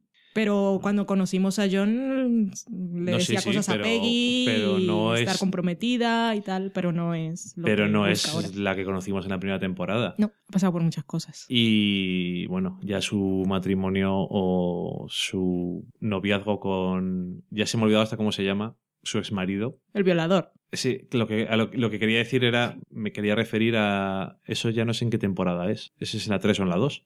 Una cuarta. La violación, Ah, no, antes sí, claro. Cuando eran novios. es a lo que me refiero. Mm. Que eso nunca se me ha olvidado que No. ocurrió. O sea, lo pasé mal. No me gustó nada. Pero de alguna forma es triste, pero bueno, es una patada en el culo para John para que se despierte un poco de las tonterías. Hay mujeres en esa época seguro que lo hubieran aguantado. Eso y más. Pero Joan, aunque es una mujer chapada a la antigua, también es una mujer fuerte, segura de sí misma y que le gusta ser valorada y todas esas cosas que siempre ha sido así. Sí, todas las mujeres de Mad Men vemos en cada una perfiles que nos pueden parecer más a la antigua que otras. Tenemos a Betty, tenemos a Trudy, todas tienen su forma de, bueno, la forma en la que han sido educadas y el ambiente en el que han crecido, que pueden tolerar más unas cosas o hacer la vista gorda ante otras, pero todas llega un momento en el que dicen hasta aquí. Sí, pero hasta cierto decía Trudy, a ver, te dejé tener el apartamento en la ciudad. Mm, Te puedes haber tirado a quien te hubiera dado la gana. ¿Para qué te tiras a la vecina? Es que eres tonto, Pete. Exacto. Pero bueno, Pete, sí, un poco tonto a veces. Y Betty también ha sabido, ha aguantado más en algunas cosas. Sí. se ha deprimido y ha llevado las cosas así muy para adentro y con su espíritu de niña de siempre, pero también llega el punto en el que les planta cara a todos, de, alguna u otra forma o de la forma que sepa. Ya sé que Betty no sale en este episodio y probablemente hablamos de esto antes, es que ya no me acuerdo, pero así des- hablando después, Betty en el, en el fondo no hemos visto, como tú creo que dijiste, vemos problemas en la relación con de, los Francis por primera vez, problemas de verdad, quiero decir. Cuando se enfrentan al mundo real. Pero sí, pero ella, en cuanto llega el primer problema, planta cara y dice, a mí no me toques la moral. Pero la Betty de antes a lo mejor no hacía eso. O sea, de alguna forma también ha cambiado, aunque sea de formas en cosas pequeñas. Es que la Betty de antes no sabía lo que le pasaba. La Ya, mística bueno. de la feminidad. Sí, lo sé, pero ya sabes eso. Mm. Que antes aguantaba con muchas mierdas de Don Draper y ahora a la primera vez que le dice algo es como, ¿cómo? Sí. Y si me quiero sentar en la cocina, pues me siento. No, pero está bien que mm, veamos que algunos personajes aprenden. Algunos personajes aprenden. Eh, Pete O Pete. podríamos decir Pete. que no aprende. Pete, Pete, Pete. Me genera tantos sentimientos. A mí me genera mayormente, a estas alturas de la serie, ternura, por lo estúpido que es a veces. Sí, sí, sí, me enternece. Es tiernamente estúpido. Me gusta, porque es tan inepto en algunas cosas, en- en- de relaciones y de emocionales, que es como... Y me gusta también mucho Bonnie, porque en este episodio eh, le deja las cosas muy claritas. Y me gusta mucho que es en plan. Es una mujer de esa época, pero no de esa época. O sea, no. que no tiene todo ese bagaje o lo tiene, pero lo ha rechazado. Es decir, es una mujer que no le rinde cuentas a nadie y que dice. Que nos "Cuida- hemos enterado en este episodio que había estado casada. Sí, pero bueno, eso que. Cuidadito conmigo. uno, un fact al año no hace daño Y lo voy a decir yo. y lo voy a decir yo. Es como, no te vas a salir de esta con tonterías porque me he enfadado. ¿Es que yo no soy una, no soy aquí una, una tontita. Me voy a lavar los pies, o sea, me tienes aquí haciendo las cosas, come sin mí. Quiero decir, Eso le molestó, ¿eh? A mí también me habría enfadado. lo sé. Quiero decir, la ineptitud esa de Pete muchas veces es en los detalles. Es cuando más fracasa. Porque en una idea general, no en su mente, quiero decir, en lo que hace normalmente, no fracasa. Porque en su mente tiene unos problemas bastante interesantes en cómo tiene que hacer las cosas. Pero esas frases y esos detalles que hace, como por ejemplo, que no me pude evitar reír las dos veces que vimos la frase, lo que le dice a Peggy, es... ¿Pero por qué dices eso, Pete? ¿Es que no sabes nada de la vida? Pero realmente lo piensa. Ya, pero o sea, quiero decir, él es sincero. Y no cree que la está ofendiendo. Exactamente. peor. Eso- pero eso es lo peor de todo. Pero obviamente, obviamente eso es lo peor de todo. Pero de ahí parte la ternura de Pete. Hay gente que no diría eso. Por ejemplo, está Brett Cooper que diría eso y cosas peores porque le da exactamente igual. Tiene esa parte del estereotipo de la gente de una cierta edad en la que no tiene ni educación, Y nosotros lo vemos como chochete. un viejo chocho que no tiene ni educación ni vergüenza y le da exactamente igual todo lo que piensan los demás. Entonces va soltando lo que suelta. Ya hacía el ridículo cuando venía la gente de China y todo eso. Por Ese supuesto. viejo que no sabe dónde está. Exactamente. Pero hay gente que, aunque piense eso, sabe decirlo de otra forma o miente. Pero Pete es tan sincero y como es inepto, su sinceridad, que él cree que es algo bueno, sus palabras que él cree que son un halago, es, y a Peggy se le ve obviamente en la cara muy contenta con el piropo, tan buena como cualquier mujer. Vamos, ¡Uf! eres la leche. En fin, pero bueno, claro que todo lo que hace Pete en relación con Peggy no le gusta demasiado. Ni a mí tampoco, pero bueno. No es. Quiero decir, eres, viene desde un. En el fondo, también la ternura viene desde no malicia, Sí. simplemente estupidez. Porque él no es. Yo en algunas cosas creo que, o sea, claro, no es racista, no parece tampoco, no parece tampoco machista, pero, claro, no sé, tiene esas cosas que yo Sí, creo es que, no, no se le ve maldad, no se le ve desde la maldad, pero son igual, pero es así. incluso, alguno diría que son peores Mm.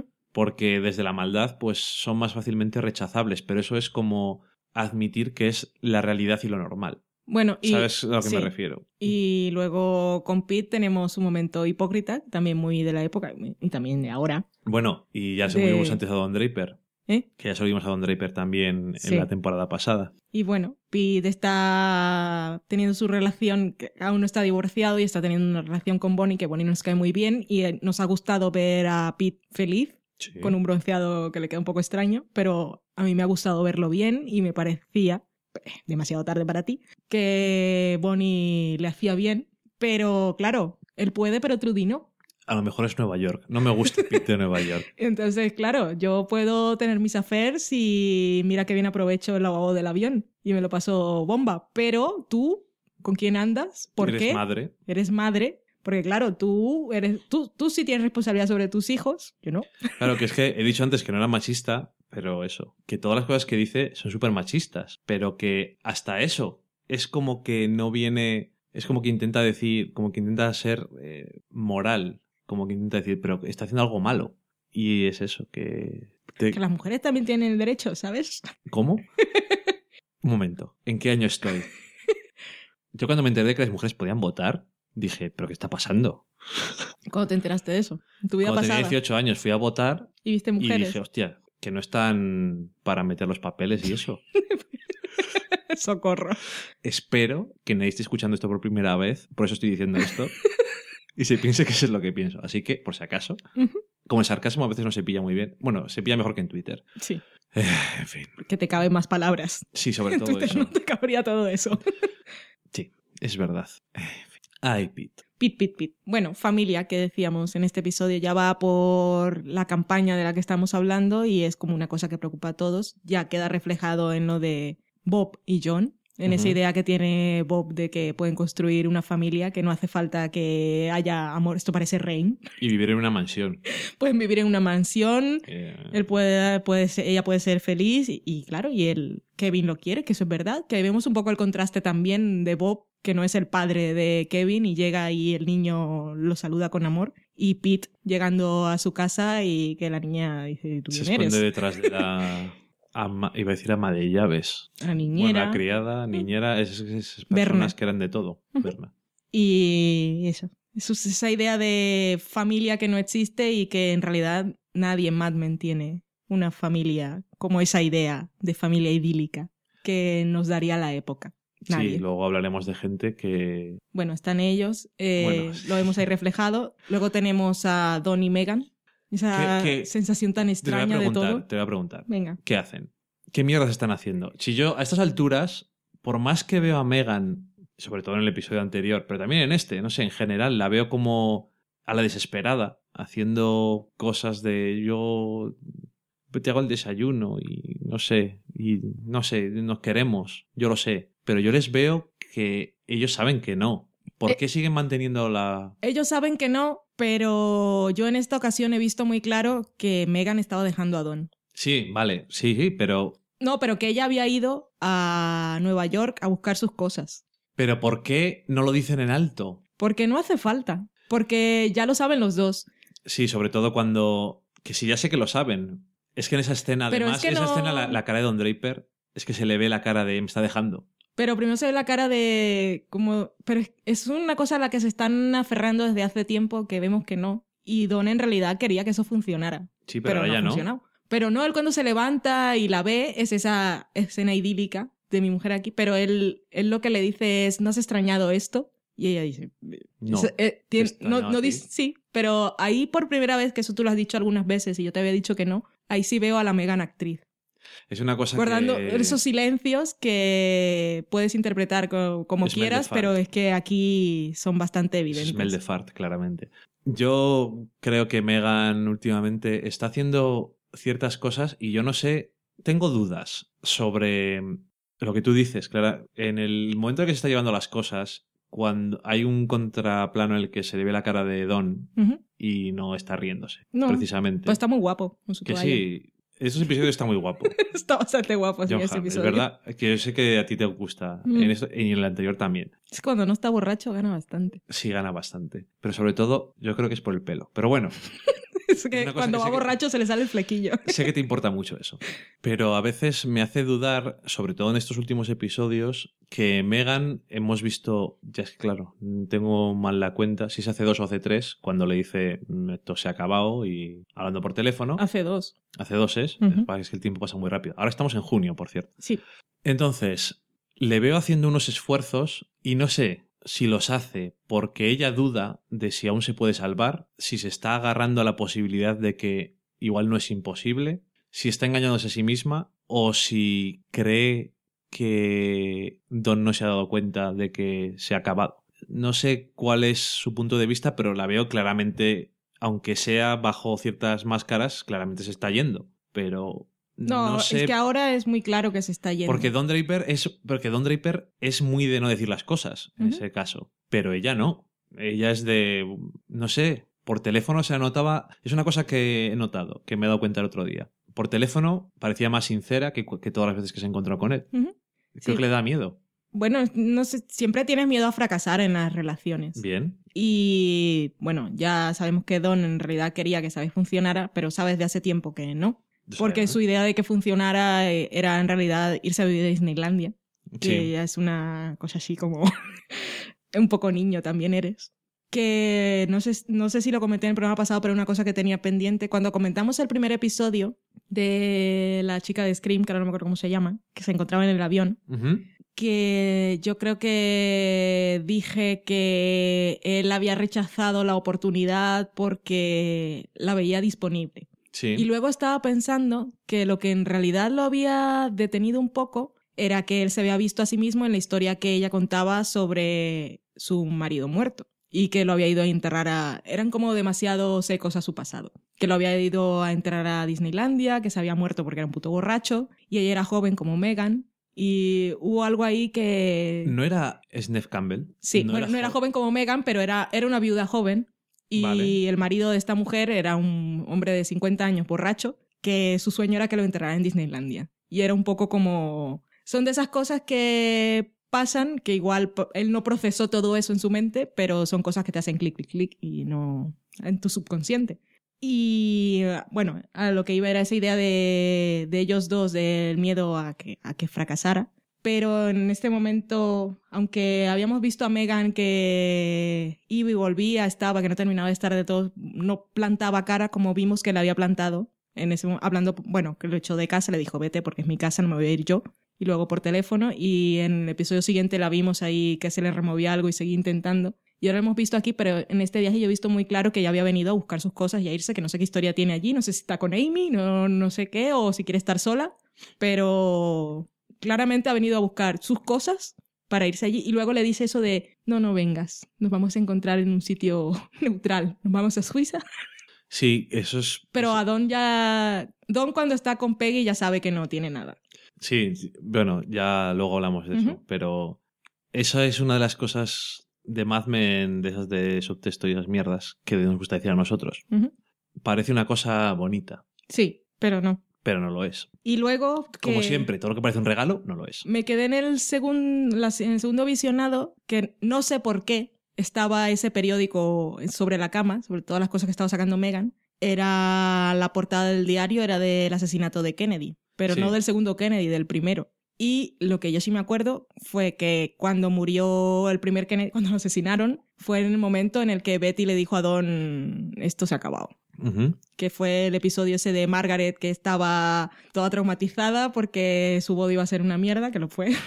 su padre hizo bastante el ridículo. Y en ese episodio Betty le dijo esto se ha acabado y fue el episodio, el penúltimo episodio de la tercera temporada, creo, Sí, que en el último episodio ya veíamos a Betty que se iba con, en, su, en el avión, en el tren, no sé a dónde iba, a, a subir En a el con, tren, con. Henry. Entonces eh, fue como demasiado claro de... Fue recuerdo de esto, vale, la segunda vez que me pasa, que no sé por qué, bus- no sé de dónde salía ese diario, pero estaba ahí para eso. A ver, Se ha acabado. eh, esa es de las cosas de eso no está ahí por nada. Ujú. Oh, qué casualidad. Sí. Pero ¿dónde- ¿en qué mundo vives? Pues eso, que es una cosa que dices, ¡ay, qué bonito! Que no se quieren ver en lugares donde tengan líos, sino en un lugar en el que pueda estar felices, como en Hawái o Disneylandia. Pero al mismo tiempo está ese pozo de no, es otra cosa. Que al final son lugares donde no, no son ellos mismos, porque Don es Don en Nueva York y Megan está siendo, bueno, se siente libre en Los Ángeles, o el mismo Pete.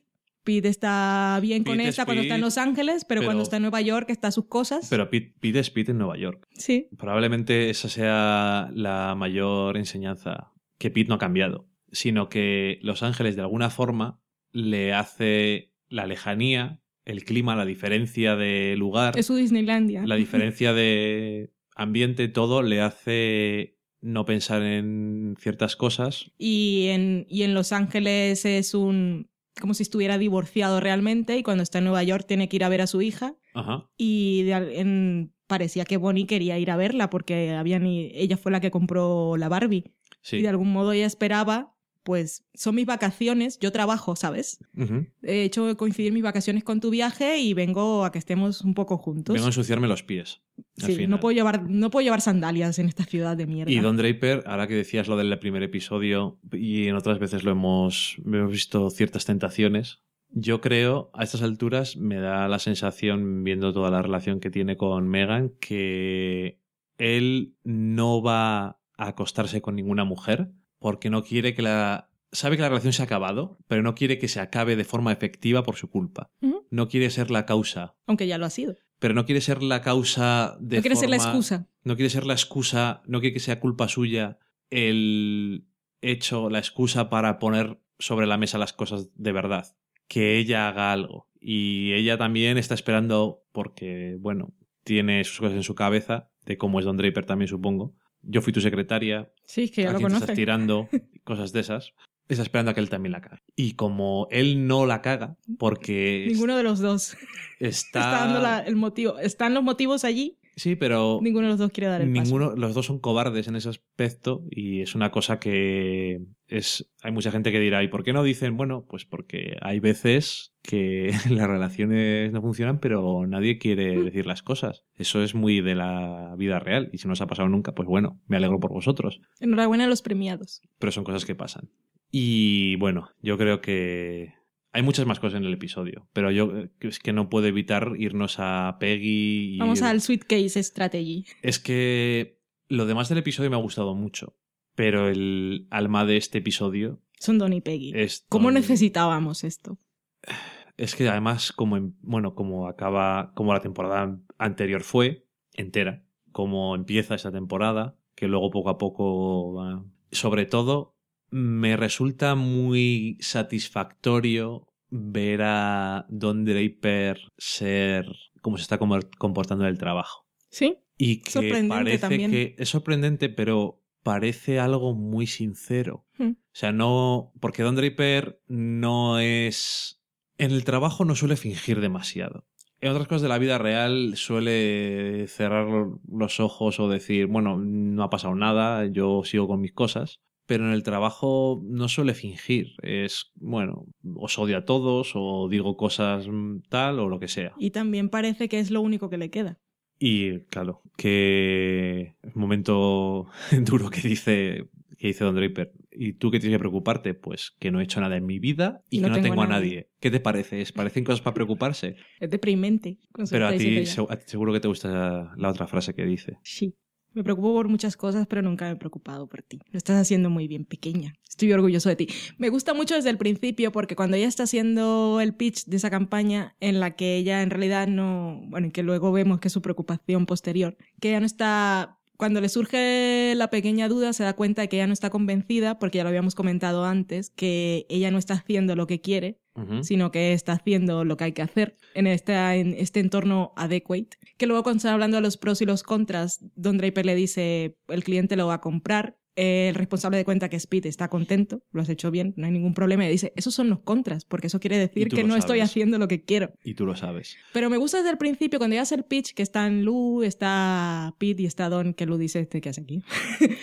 Eh, Don se le ve sonriente porque le gusta cómo lo está vendiendo. Se lo crea o no, lo vende como, como esa chica en la que él creyó y, y que ha aprendido de él. O que... No, no lo digo porque él esté orgulloso porque ella ha aprendido de él. Está orgulloso porque la admira. Así como cuando hicieron el pitch aquel de Ketchup, que era un poco de rabia, pero era un poco, joder, qué bien lo haces. Te odio. Se le, se le ve, se le ve contento.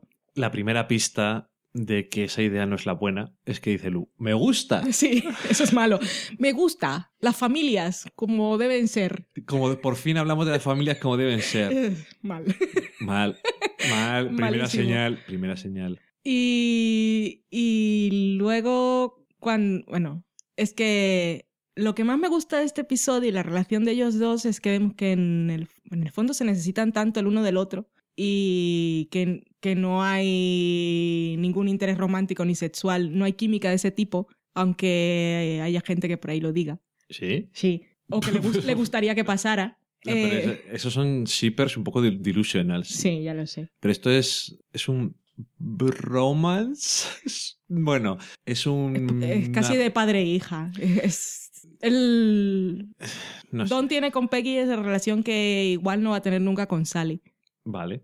Pero bueno, eh, a lo que iba era que Peggy durante, toda, durante todo el tiempo y sobre todo en esta última temporada hemos visto que se encuentra atrapada en ese mundo de hombres y que Pete se lo ha dejado tan claro de si eres tan buena como cualquier mujer, pero quiero que lo haga Don. Bien. O Lu dándole dinero solo para quitarse al, a Don de encima. Que vuelva a salir lo de Y- que ya no toma las decisiones. Y lo de Ted también, que también vuelve a aparecer aquí, que me hace mucha gracia que lo muestren ahí donde he estado toda la temporada, en su, Sentado. en su- en su escritorio, que es otra idea también de familia, que él se fue para salvar a su familia, pero se le ve más triste que...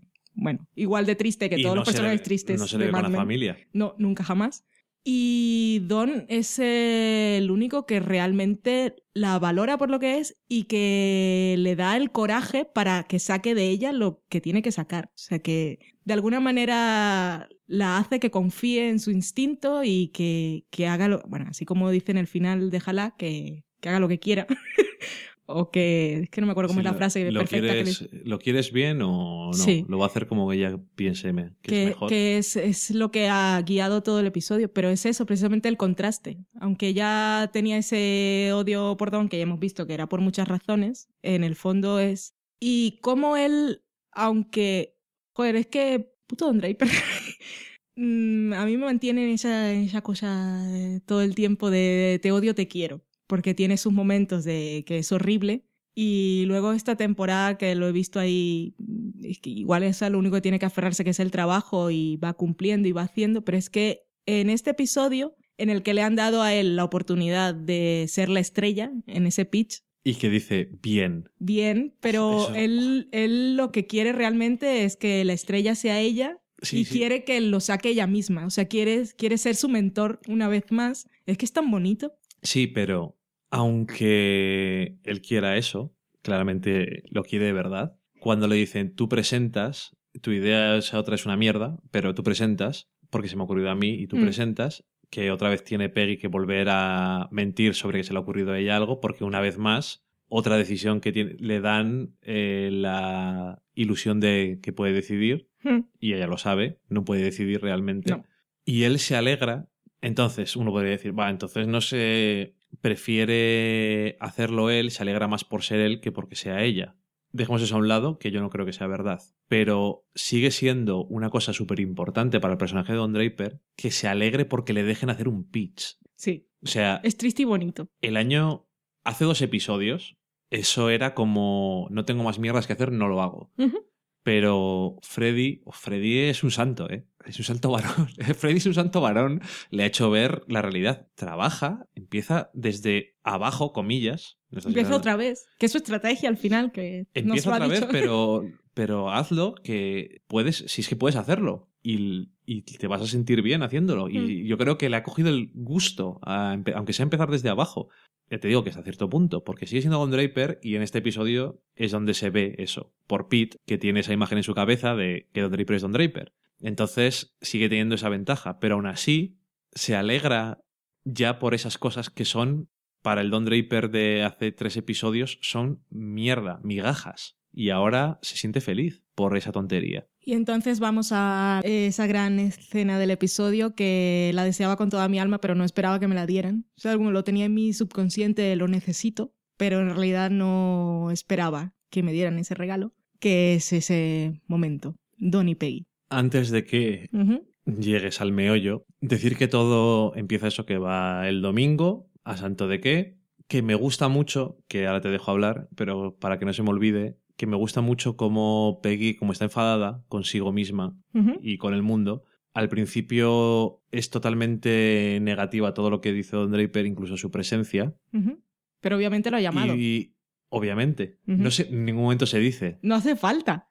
lo sé, pero en ningún momento se dice, pero no hace falta. Pero me gusta, es que es lo que tú decías antes de que te fastidia Don Draper. Me encanta cómo maneja la negatividad de Peggy, incluso con humor sobre lo que hace, abuso de los que me van a ayudar y después me echo una siesta. Y sí, ya lo he hecho. Y después empiezo desde el principio. A ver si vuelvo al mismo sitio, que al final es la historia de tu vida, Don Ajá. Draper. Pero bueno, que están ahí un domingo, que están en la oficina de Lou, que era la oficina de Don, que son demasiado secos a Sweetcase, pero demasiados. Tenemos en el episodio de Sweetcase, que es el maravilloso episodio de la cuarta temporada, Peggy quería irse porque era su cumpleaños y la estaba esperando ese novio mierdecilla que tenía y tenía ahí una comida con su familia, familia. Y Don la obligó a quedarse porque tenían que acabar la estrategia de la campaña de Samsonite. Ajá. Y en este episodio, que estamos allí en esa misma oficina, que no pertenece a ninguno de los dos en esta ocasión, y tenemos ahí igual un rol reversed, porque en esta ocasión es Peggy la que está sentada allí, en la silla del jefe, y la que le está pidiendo a Don cosas. Eh, que todo tan bonito. Bueno, bueno, tenemos ese eco de aquel. En aquella ocasión, eh, si no hago malos cálculos, Betty iba a cumplir 26 años y ahora aquí le recuerda. Bueno, le dice a Don: Es que he cumplido 30 hace dos semanas, no se lo he dicho a nadie, ni quiero saberlo. Soy una mujer de esas que no dice la edad, Y las odio. las odio, porque ¿qué he hecho con mi vida? Puedo hacer tantas cosas, no he hecho nada, y es que Don le dice: Lo estás haciendo muy bien, nena. Tienes 30 años, eres copy chief y tienes toda la vida por delante no te mires en mi espejo. Pues yo, yo soy lo que soy. Yo tengo 40 y algo y no tengo nada. No tengo Ni nada ni tengo a nadie. nada. Y por eso están ahí los dos. Ninguno de los dos tiene a nadie. Porque Megan se fue, igual para nunca más volver. Por lo menos como relación, igual la volvemos a ver. Megan se fue. No dijo adiós. Socorrísimo. A mí me gusta mucho esa canción de Laura. Eh, y están allí los dos. Y luego al final, bueno, es que son tantas cosas, se me revuelve todo en la cabeza, pero es que está todo tan relacionado. Porque Pete también está al final porque tampoco tiene una familia Bueno. a la que volver, no hay, no hay nadie que lo esté esperando. Eh, escena muy corta la del avión, que es como no decimos nada, simplemente están aquí en el avión y Sí, cierro la cortina. Estas dos mujeres que se van. Está en primera clase, por eso hicieron la cortina. Creo que sí. Son unas mujeres de mundo. Pero bueno, ahí tenemos De, a... de medios es lo que son. eh, Don y Peggy. Es que es todo, todo tan bonito. Se dicen tantas cosas. Están los dos tan solos, pero se tienen el uno al otro. Y tienen su trabajo. Y bueno, y Peggy tiene toda la vida por delante. Y tenemos esa sensación en realidad de esta serie se está acabando. Cuando empieza, cuando empezamos a escuchar ya en primer plano la canción de My Way. Es, eh, el fin está cerca. la canción es perfecta, además es de la época. No creerás que esto es casualidad. Lo tenían que tener planeado desde hace tanto tiempo. Y si no, si se le ocurrió a Semichelas, Semi, que yo pensaba que era un hombre, cuando descubrí que era una mujer me puse más palote aún. Porque tiene los grandes guiones. Ese es de los. Bueno, es de las grandes guionistas de la serie. Pero es que tiene ese Creo. nombre así tan. que no sé quién eres. No me acuerdo, pero es de esos. Creo que es de las que tienen guiones en los que no aparece Matt Weiner. Sí. Aquí co- co-guionizando, respirándote en la nuca. No, tiene libertad creativa. Y, y eso, tenemos a Don ahí, bueno, Peggy insegura porque fue Don el que le, bueno, primero que se lo impusieron y luego él le dijo eso y si lo ponemos de la perspectiva del niño y Es se levanta ya por la noche a mirarlo, esto es una mierda. Cuando él llega y le dice, has venido con tu caballo blanco, O- hombre de, ¿cómo es? que? Es el hombre de armadura blanca, ¿no? Que viene a salvarme. De caballo blanco y armadura. Mm. Y dímelo ahora o, lo vas a decir en el pitch, egoísta de mierda. Eso hago. y vas a hacer como que lo acabas de pensar. ¿Eso hago? Ah, pues. Pues, pues lo haces. Y te admiro por ello. Pero yo te admiro a ti, porque tú también lo haces. Solo hay que pincharte un poco. Y Don sabe cómo pincharla. Lo hizo también, por ejemplo, en el. cuando estaban trabajando la campaña aquella de Mohawk, la de los aviones, que era lo de. Primero tenían las, las azafatas y que eran sexys y no sé qué. Y luego él comenzó a decir más, más, más. Y Peggy sacó lo de el niño que decía, ¡Ah, papá, has vuelto! Al final, siempre, no sé, es, es el mentor de verdad. Luego en el Sweet Case tuvimos el momento aquel de, ¿qué nunca me das las gracias? ¿Pero para qué es el dinero?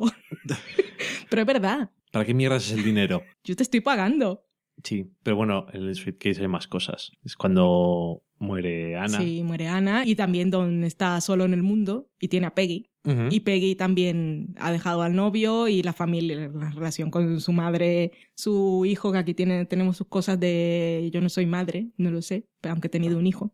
Sí, pero bueno, ya sabes que es una cosa que no considera que ha ocurrido. Sí, Y la sabe Don Draper. sí. Bueno, y su madre y su hermana, pero vamos. Don Draper que la fue a ver. Y ya está. A mí me gusta. A ver, es todo muy bonito. O sea, el diálogo es. El diálogo es. es- Cada palabra, cada es- gesto. Vale, que igual silencio. es. Ay, ya está en los exagerados. El diálogo es, es, es estupendo. Es la rehostia. Pero la. Todas las caras, todas las reacciones que pone Peggy cuando Don le tiende la mano para bailar.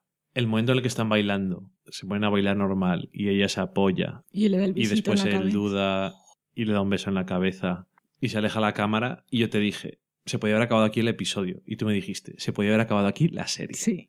Yo no sé qué me van a dar, pero... Yo después te dije, ¿y qué mierdas van a hacer el último episodio? Ay, me emociono, es que es demasiado bello. Y me gusta también porque cómo llega Peggy, bueno, to- además todo toda la crítica discurso que hacen a esa imagen de la familia de postal que no existe, alguna vez ha existido, igual era todo esto parte de la publicidad, ¿sabes?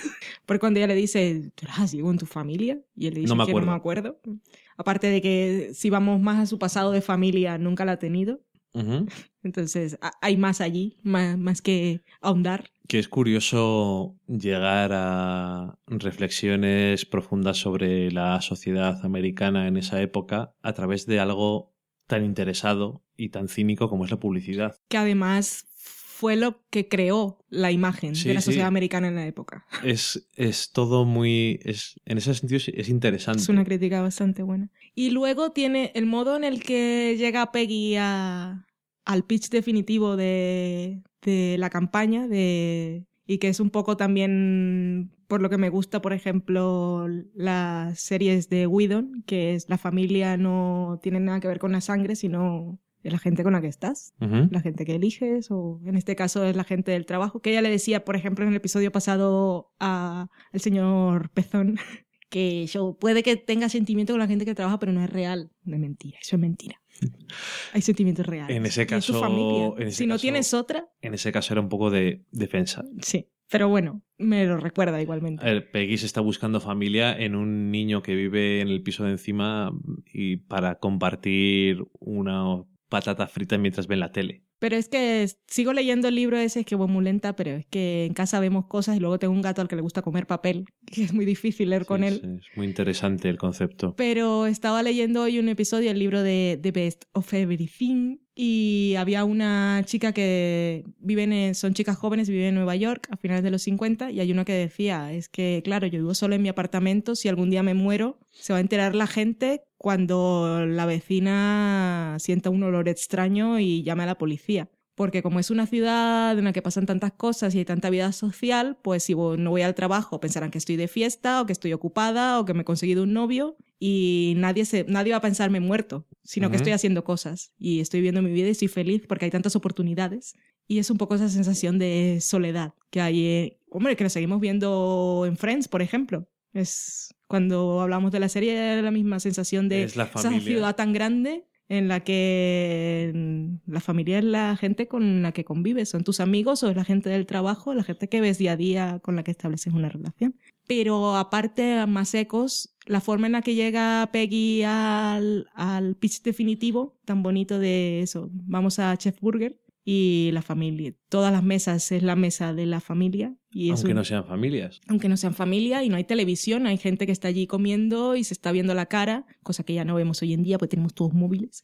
Eh, bueno, a lo que iba es que es lo esa dice, idea... Lo dice por ella, porque cuando, es cuando está conmigo se pone a ver el móvil no me mira. Me ha regalado un móvil nuevo que es muy bonito.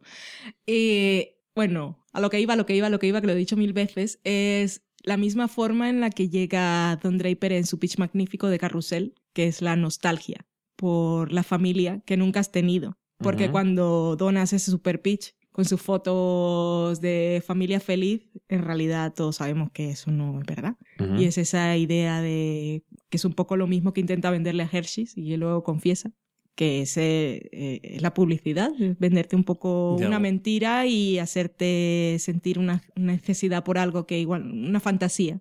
Sí, hacerte intentar comprar algo que no necesitas. Mm. Y de alguna forma el pitch de Peggy, la idea, la idea del anuncio de Peggy es la evolución de la mentalidad y de la Sí. sociedad sobre ese mismo pitch. No es abrazar la nostalgia sobre esa familia que nunca existió, sino rechazarlo de alguna forma y decir que la familia se crea de otra forma. Se pueden crear las familias de otra forma. Y Pete dice, después de la experiencia que he tenido en este episodio y en la vida en general, la familia es un concepto muy vago. ¿Qué mierdas quiere decir eso? Porque es lo que hay. Pues eso es lo que quiere decir. Lo que, sin darse cuenta, y eso es lo que también Don dice siempre que es poderoso de la publicidad, plantar una idea. Y se está viendo ahí cómo después de que le cuentan la idea, están, ellos mismos son esa familia. Y sin darse cuenta, están viviendo el pitch, Sí. la idea. Es tan mágico. Es un segundo final en realidad, porque el primer final fue ese fundido a negro con Don y Peggy bailando, pero este también nos ha gustado por todo lo que transmite. Y también ninguno de los tres tiene dónde volver en ese momento. Ujú. Bonnie se ha ido, Megan se ha ido y Peggy está sola y están los tres allí con su trabajo. Y Pete se mancha de ketchup. Es que Y Peggy le pasa la servilleta, así como Don le pasó el pañuelo antes. Y son una familia bastante disfuncional, porque digamos que Don es un poco el padre de Peggy, también sería el padre de Pete, porque es el mayor, Pete ¿no? es- Pete es un También niño. podrían ser un hermano mayor y menor con Pete, pero luego tenemos a Pete y a Peggy que han tenido un hijo, que es una cosa de la que nunca hemos hablado. Es una familia un poco extraña, pero es una familia bonita. Ya hemos visto desde hace tiempo que, así como Don dijo en la reunión esa de socios, que por cierto estaba Don en una reunión de socios, que eso también está bien, diciendo que Harry podía hacer muchas cosas pero era leal. John tiene sus otras historias con él porque Harry también hemos dicho en muchas ocasiones que tiene razón en su en, lo que reclama, Sí, pero también se ha pasado con John y por eso, se ha pasado pone la barrera. Con muchas cosas.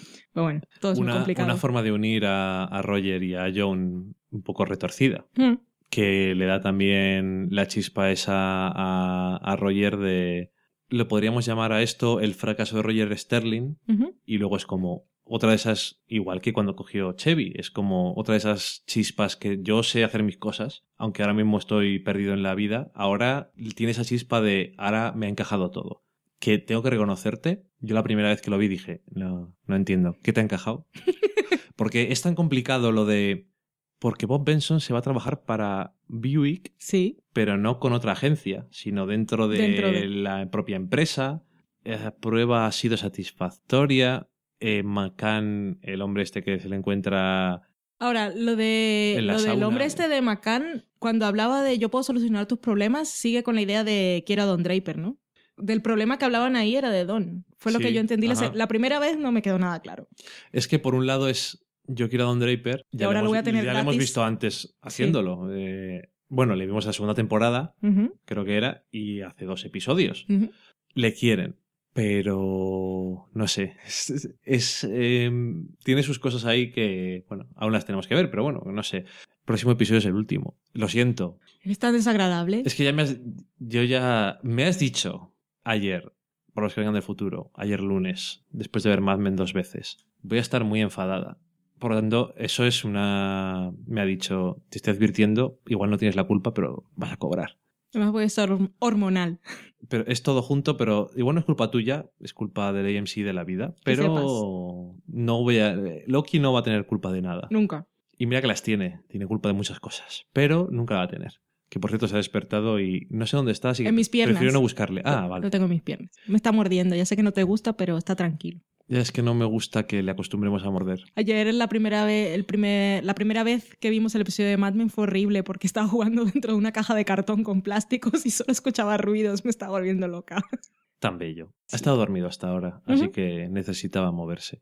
Pues no sé, creo que creo que ya hemos dicho todo lo que teníamos que decir sobre este episodio maravilloso de Mad Men, que si alguna vez he hablado de Gibson en la pared tendría una habitación llena solo de momentos de Don y Peggy de este episodio. Y además me imagino un, un mural divino, primeros planos y montaje, bueno, sí, en fin, da igual. Bueno, que nos queda un episodio de Mad Men que Dani va a pillar porque le toca Y no en el buen sentido. en todos los sentidos malos, cuando, bueno, igual, si me dan una cosa muy bonita que me aferre a ella, pero vas a pillar igualmente porque voy a tener que esperar un año para seguir viéndolo. Eso es culpa de AMC. Y el episodio que viene se llama Waterloo, que eso no, no sé por dónde lo pillan, Es pero... una clara referencia a ABBA. Ok. Yo esperaba algo más de guerra. Es una clara referencia a ABBA. Eso está, está muy clarito. Ok. Pues nada, se nos acaba, se nos acaba Mad Men, su primera mitad de la última temporada y ya yo estoy de luto, pero bueno, dejamos aquí los comentarios de la semana en serie, que esto por la duración igual parece un año en serie, y nos vamos a la cata de pelis.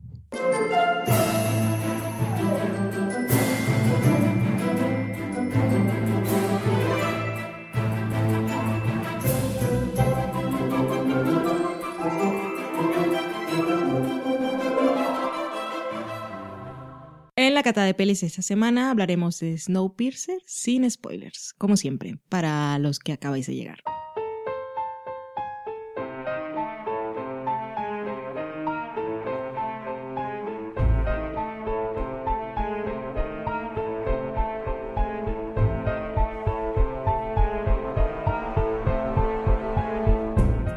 Pues Snowpiercer es una... Rompenieves.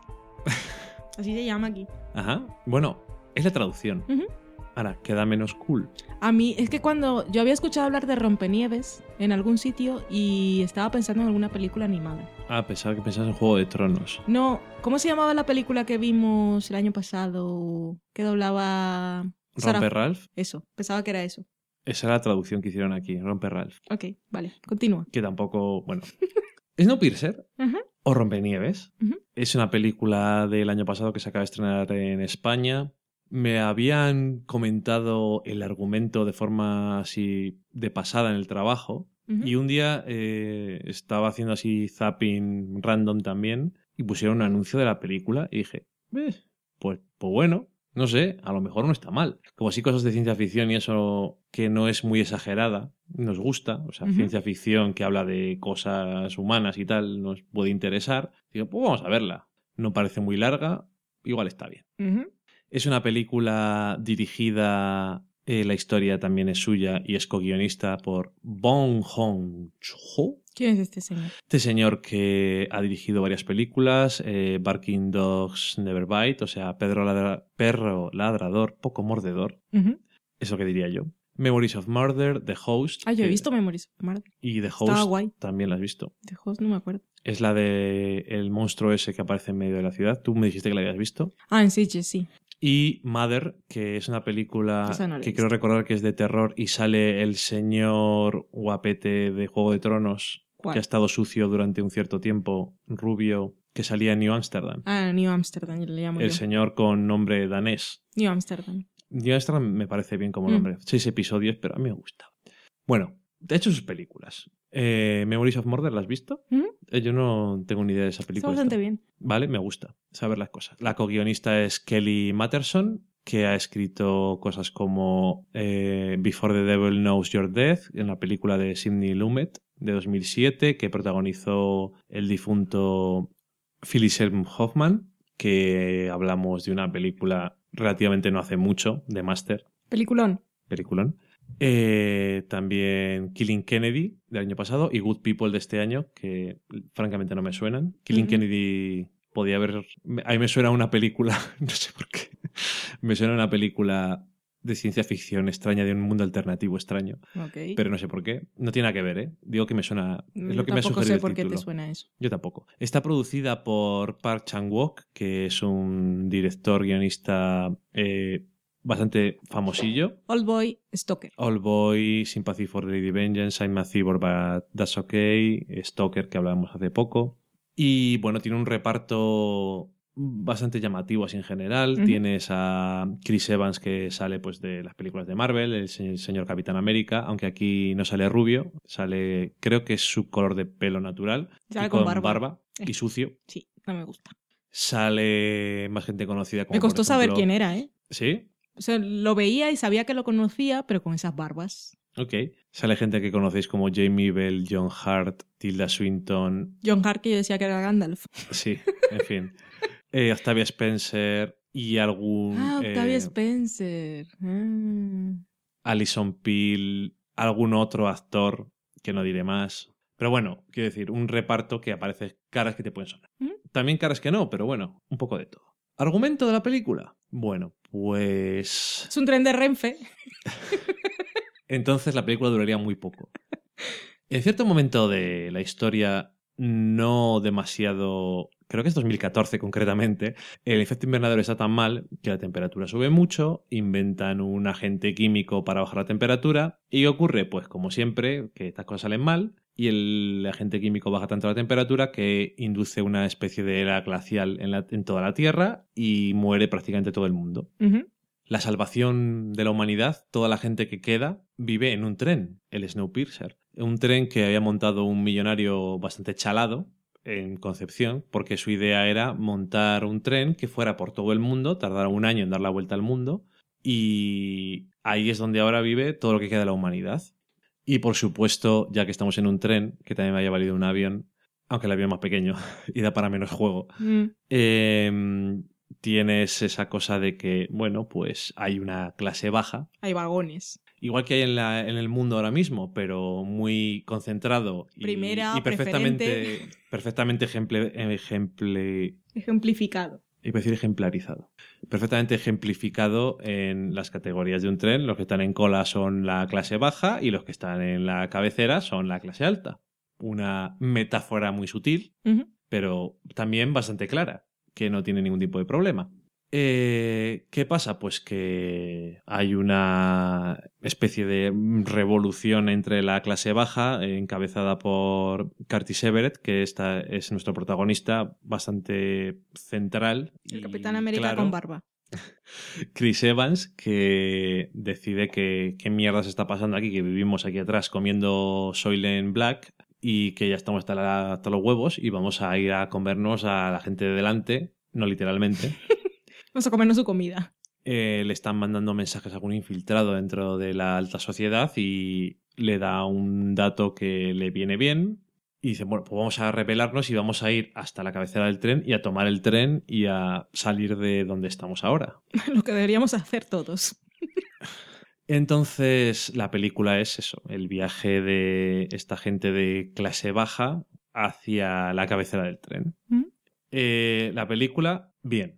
Eh, creo que aprovecha bien, aunque es un poco de forma exagerada, pero me hace gracia el escenario, el tren. La idea me parece curiosa y original. Fue lo que te gustó desde el principio. Es lo que me llamó la atención. Estabas diciendo ahí que he visto una, una película de una gente que en un tren y yo, ok. Y tú dijiste, pues, a mí esto no me llama mucho la atención, pero bueno. Bueno, a mí la, la idea me llama la atención. Y creo que no está mal aprovechado la idea, aunque queda un poco, queda un poco fantasioso el hecho de que son vagones uno detrás de otro y están separados como están los ambientes. Entonces uno diría, entonces si tengo que ir, si quiero ir a la escuela tengo que pasar por el after, Ajá, sí. cosas de esas, ¿no? Que son ¿Dónde, ¿Dónde duermen cuando no están en la escuela? Exactamente, no vemos dónde duerme la gente. Se intuye en que hay unos vagones donde vive la gente, pero hay cosas prácticas que no están resueltas y cosas que sí. Es un poco lo justo. Lo que me gusta de la película es que está rodada competentemente, tiene actores con cierto carisma, entonces eso le ayuda mucho a la película. Sí. No vamos a engañarnos, eso es bastante Carisma y nombre. carisma y no, lo de nombre ayuda sobre todo para el dinero, pero me Mm. refiero a viendo la película, que a mí me da igual lo que les haya costado conseguir el dinero, que por cierto, no sé si tiene mucho presupuesto o no, pero yo creo que tiene lo que necesita. Creo que le ayuda a eso tener unos actores con cierto una cierta presencia para que tenga un poco más de para que te lleve bien la película hasta el final. Y creo que lo que más me interesa es obviamente las ideas que os he comentado, pues no hace falta ser muy listo, ni tampoco ninguna de las otras que nos plantea la película, pero las que me interesan más son las del final.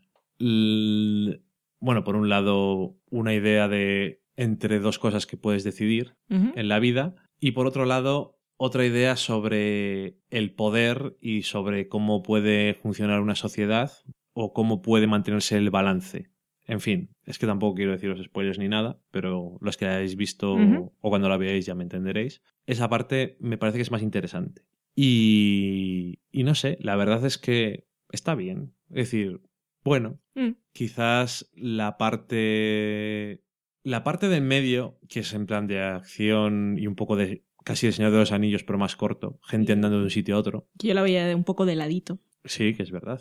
Y no te no te voy a decir nada porque es que es verdad es gente que va de un sitio a otro.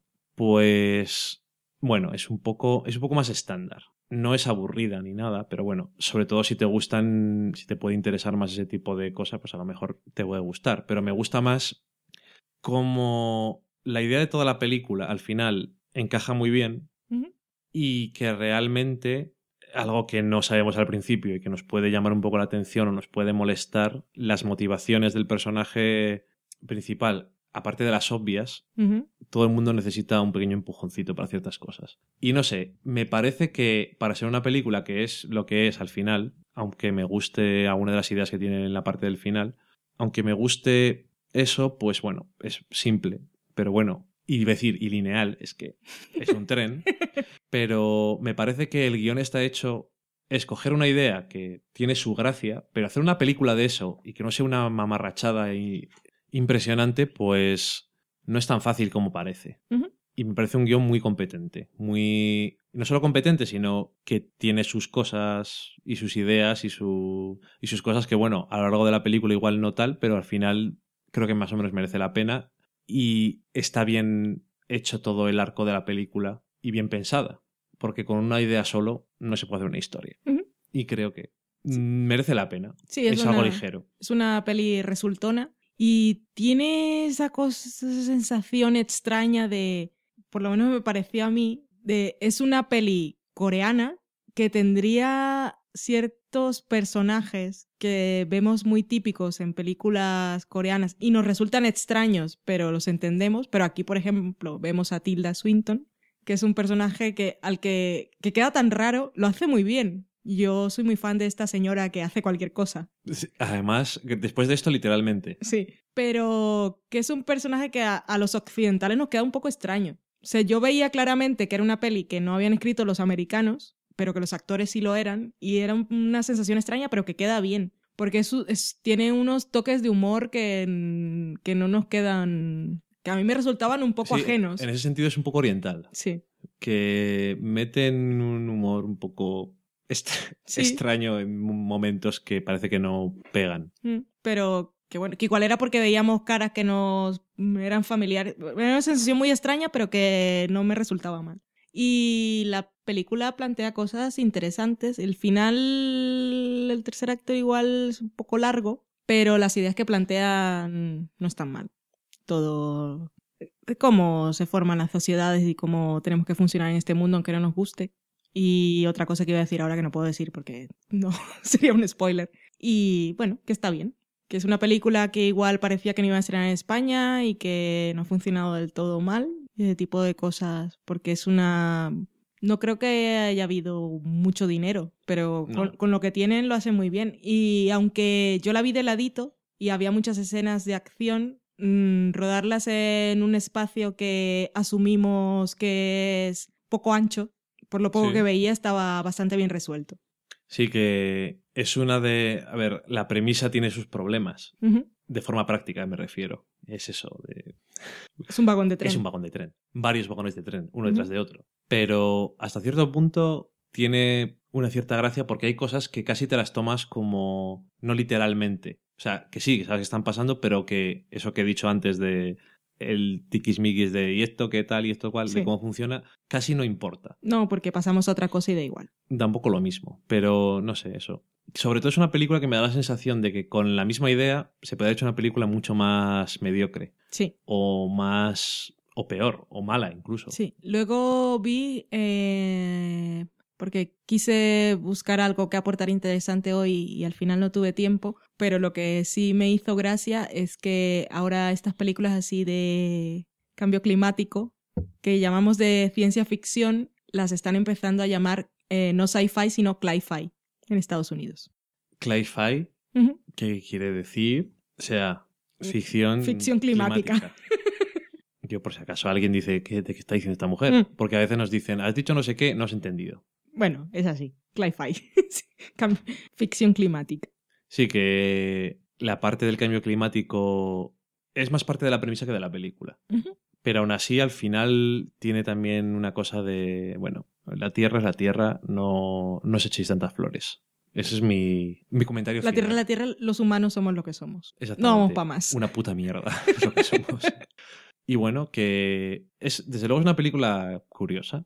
Si la, por cualquier razón no sabéis qué ver y dices, voy a ver esta película, pues, pues un par de horas que tampoco vas a decir, joder, vaya mierda de película. Tampoco vas a decir, "Uh, película". Son de esas de palomitas para los que les gustan las palomitas. Sí, sí, Yo quiero que me gusten las palomitas. lo siento. Me gusta el olor a veces. En fin, bueno, acabamos la cata de pelis hablando de olores de comida y nos vamos a la cocina. Me está mordiendo prestambillo.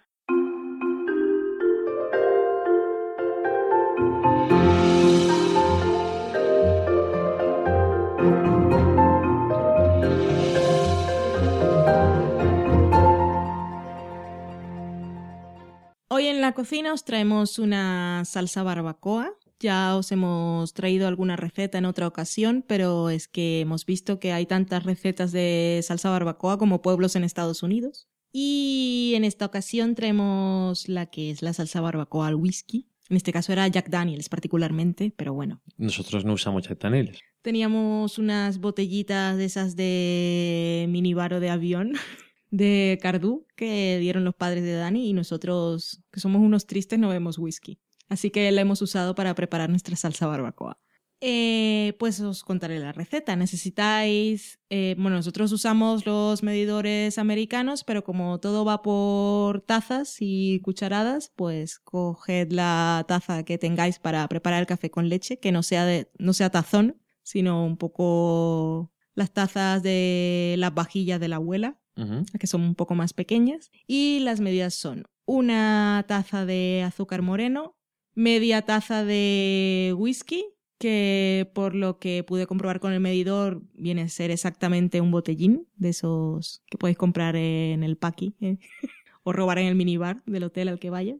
Se te nota el deje de Barcelona. El paqui, Ese Madrid, como bien recuerdas, no, Eran chinos. no había. cierto. Bueno, tenemos también media taza de salsa de soja, media taza de ketchup, un cuarto de taza de miel, una cucharada de humo líquido que nosotros tenemos, porque si habéis escuchado nuestro otro programa lo compramos, pero si no tenéis, pues podéis poner pimentón de la vera, que no sé, que sea mm, ahumado de verdad, que tenga ese toque a humo para que dé esa sensación Ahora, si encontráis el humo líquido, mejor. porque suele estar en estas recetas de barbacoa.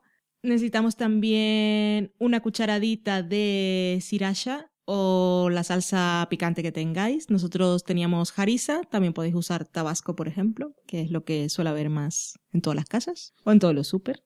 Una cucharadita de vinagre de sidra o vinagre de manzana, una cucharada de café, ¿Café cómo? café en polvo, el café que ponéis en la cafetera. Podéis, si tenéis Nespresso porque sois muy pijos, pues podéis abrir una capsulita. Y si usáis Nescafé y tenéis eh, de ese instantáneo, pues, pues es lo que hay. Yo lo dejo ahí. Te has metido con dos grupos de personas, así como que no quiere la cosa. Yo tengo café normal, no tengo ni una cosa ni la otra.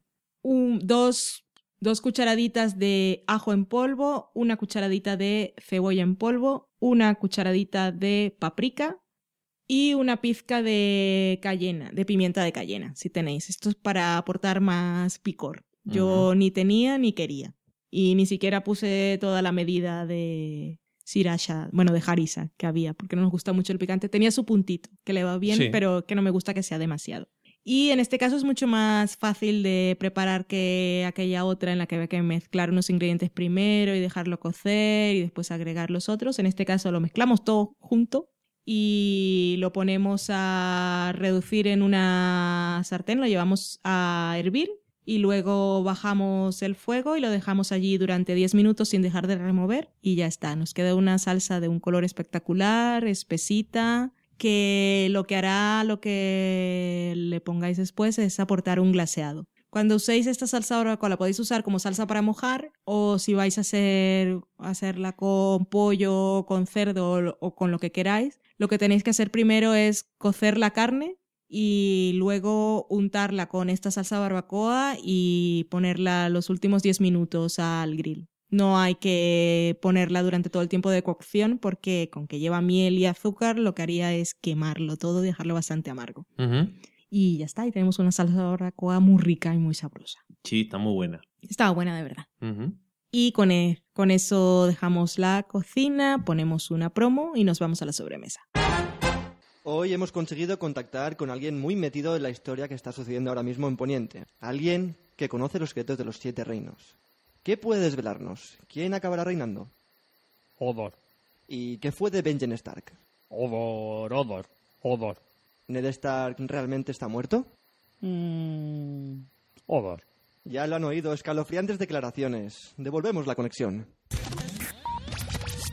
Juego de Tronos Cosas de Casas, el podcast sobre la serie de la HBO que dura más que los propios episodios. Spin-off de fanfiction, patente en curso.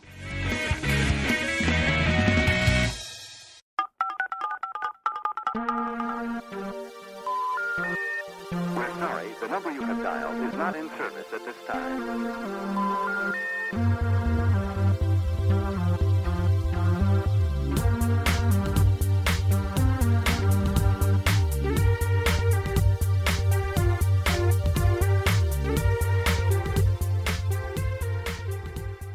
Y aquí estamos en la sección que es la preferida para muchos porque no opinamos demasiado y es en la que contamos lo que nos decís vosotros por redes sociales y todos los medios de contacto. Empecemos haciendo un recordatorio a nuestros patrocinadores. Eh, antes de que los menciones, quiero decir que Felipe Montes nos envió como patrocinio, aunque yo le había encargado, una revista de New Yorker y una de Time en la que salían cosas de Mad Men y dijimos que y él iba, ya que lo había enviado como patrocinio y nos aceptó un pago a cambio, nos iba a patrocinar una sección en la que comentáramos lo que decía ese artículo, pero como, haremos. como hoy hemos hecho comentario de dos episodios y nos ha quedado un poquito largo, pues ya lo haremos para el próximo episodio. Así que bueno, aprovechamos y lo saludamos. Pues aparte de Felipe, que es Filipos en Twitter, tenemos a Daniel Roca, a Ronindo, Ronin barra bajado, Pigona, Spailar, Ujú. Regla Carmona, Jesse Sain, que es Javier, June Duendecilla, o June Duendecilla. Miguel Pastor o Miguel Vesta en Twitter, Que nos ha enviado un email explicándonos. Y Ramiro Hernández, que es Ramiro H. Blanco en Twitter. Pues muchas gracias a todos. Si alguien quiere convertirse en patrocinador, hay un gatito en la barra lateral de nuestro blog que os invita a hacerlo. Y los que nos interese colaborar, a los que nos interese colaborar de esa forma, que sepáis que siempre podéis hacerlo y es igualmente valorado, casi más. Hacerlo con estrellitas y comentarios en iTunes y en iBooks para que bueno, no sé, cosas de esas de la métrica del Internet que hacen que las cosas funcionen mejor. Aprovechamos también para saludar a nuestros oyentes nuevos en Spreaker, que es una plataforma en la que generalmente es usada para gente que graba programas cortos y hace muchos directos, pero fly, de vez, habíamos creado un perfil y de vez en cuando nos aparecía en Twitter que teníamos un nuevo seguidor, así que como íbamos viendo que había seguidores, pues hemos aprovechado para arreglar el perfil y subir algunos programas que es- tenemos la versión gratuita que solo nos permite 20 horas y los que nos conocéis pues sabéis que esos son pocos programas. Por ejemplo, el episodio número 100 no lo podemos subir porque nos ocupa todo, pero tenemos el de Friends por ahora que está un poco de actualidad y lo que haremos es ir subiendo el último cada vez y se van borrando los otros. Pero bueno, bienvenidos a todos aquellos que sois fans de Spreaker. También os contamos como novedad que hemos puesto un banner de Amazon en el blog, que esto, bueno, nos hemos hecho asociados de Amazon y básicamente es que si queréis hacer alguna compra en amazon.es y os acordáis, podéis ir a nuestro blog y entrar a hacer la búsqueda desde nuestro enlace y cada compra que hacéis pues nos hace un aporte mínimo y lo que haremos no es comprarnos cosas para nosotros, sino que seguramente soltaremos tarjetas regalos o cuando hagamos nuestras cosas de los memes y ese tipo de cosas, pues esto todo irá devuelto a vosotros. Eso que tampoco, que no es, eh, no es como lo de, de, oye, si queréis darnos algo para el patrocinio, esto simplemente es, ya que vais a hacer Sí, una compra, pues la podéis hacer por ahí, si os apetece. eso, si os acordáis. Eso también. Porque, Porque yo ¿no? hice unas compras hace una semana y no me acordé. bueno, ahora sí, cuéntanos, Twitter. Pues tenemos varias cosas en Twitter. Tenemos a Eliseo Soriano que nos decía, me estoy reenganchando desde el programa 100. Ahora para mí sois personas del futuro. Nada, solamente era eso. Que le hice allí un recordatorio que el del futuro era él. Porque es para los que vengan del futuro, nosotros somos del pasado. Y él dijo que se liaba con los viajes en el tiempo normal. Sí. Nos hemos Todo- liado nosotros, Nosotros hoy. también. Daniel Roca decía que Fargo era realmente la releche, lo mejor de lo mejor y flipa con cada segundo. Está muy bien. Creo ya la comentaremos cuando acabe la temporada. Sí, nos está gustando, ¿eh? Fabián Mansur decía que casi al día con la tercera temporada del podcast, terminando el episodio 21, que era un placer absoluto a la hora de Mad Men, tanto como ver la serie. Eso es grandes cosas que decirnos, sobre todo a nosotros. Menos cuando hay un episodio como el de esta semana. No hay nada comparado al propio episodio. Eso es así. Eh, Leo, que es Martín y Félix, decía que creía que ponía que cancelaban Dads en la porra que hicimos del meme de los Upfronts. Que no lo ha hecho Dani. ¿Por qué, me, ¿Por qué me echas a mí bajo el autobús, como dicen los americanos? Porque lo tienes que hacer tú. ¿Por qué? Y no lo has hecho. ¿Por qué lo tengo que hacer yo? Porque tú tienes el portátil en el salón. Todo excusas de mierda. Pero bueno, sí, que tenemos que hacerlo. Y a ver si soy capaz de hacerlo antes de grabar el próximo y ya decimos quién ha ganado si se ha anunciado todo. Pero ya va bastante avanzado. Todavía no, pero casi, casi estará cerca. Yo tengo una serie cancelada que no he estrenado. Sí, pero es que ahora las cosas estrenan muy tarde. No, pero es que esas ya la van a estrenar es para cancelarla. La ¿Cuál? Guns Related. Es- La van a estrenar las- esta semana. Te odio. Estrenar la estrenan. Calla, Lo continúa. siento, lo siento. Daniel Roca hablaba sobre eh, episodio de Louis, que se había reído mucho con el primer episodio, sobre todo con la partida de póker, y que el segundo le había gustado mucho, y que Louis siempre era imprevisible. Ahora, igual mientras cenamos vemos alguno. Sí, y hemos visto hasta el cuarto y yo comenté el tercer episodio, no sé si creo que Daniel me respondió, que no sé si me respondió a mí o también incluyó al sofá y hasta luego. Pero bueno, gran personaje el de Vanessa, grandes verdades que dice y bueno, es espectacular. Los silencios y las caras de Louis y sus palabras. Qué pena que es- ya sabíamos que eran los primeros episodios autoconclusivos, sí, unitarios y que no sea un personaje recurrente porque es muy grande. Ahora estamos en medio de aquello que nos habíamos hecho un lío de cuando venía cada episodio. Estamos en medio de El Ascensor, que es el argumento de seis episodios. Bell Kendall decía sobre ese episodio de Louis que la partida de póker está muy bien, pero que estaba muy mal montada, que era como muy cutre, que se le había hecho raro, pero que el segundo le había gustado mucho. Eh, cuando pone un pie en la casa y se resbala con el suelo mojado, se partía y que es una auténtica chorrada. Lo es. Pero te partes. Ajá.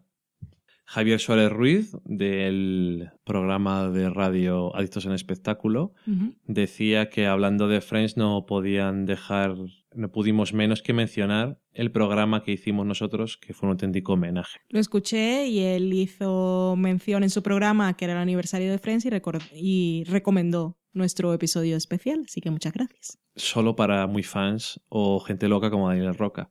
Sí, que ni siquiera le gustaba la serie, pero que se la ha Pero comprado. ya, Está en ello. spoilers. Spoiler. Spoilers, que ya hablamos de eso luego. Maitechu, que es Mari Margolis, decía que y vamos para bingo, señores, están cancelando todas las series que dio por renovadas en el meme.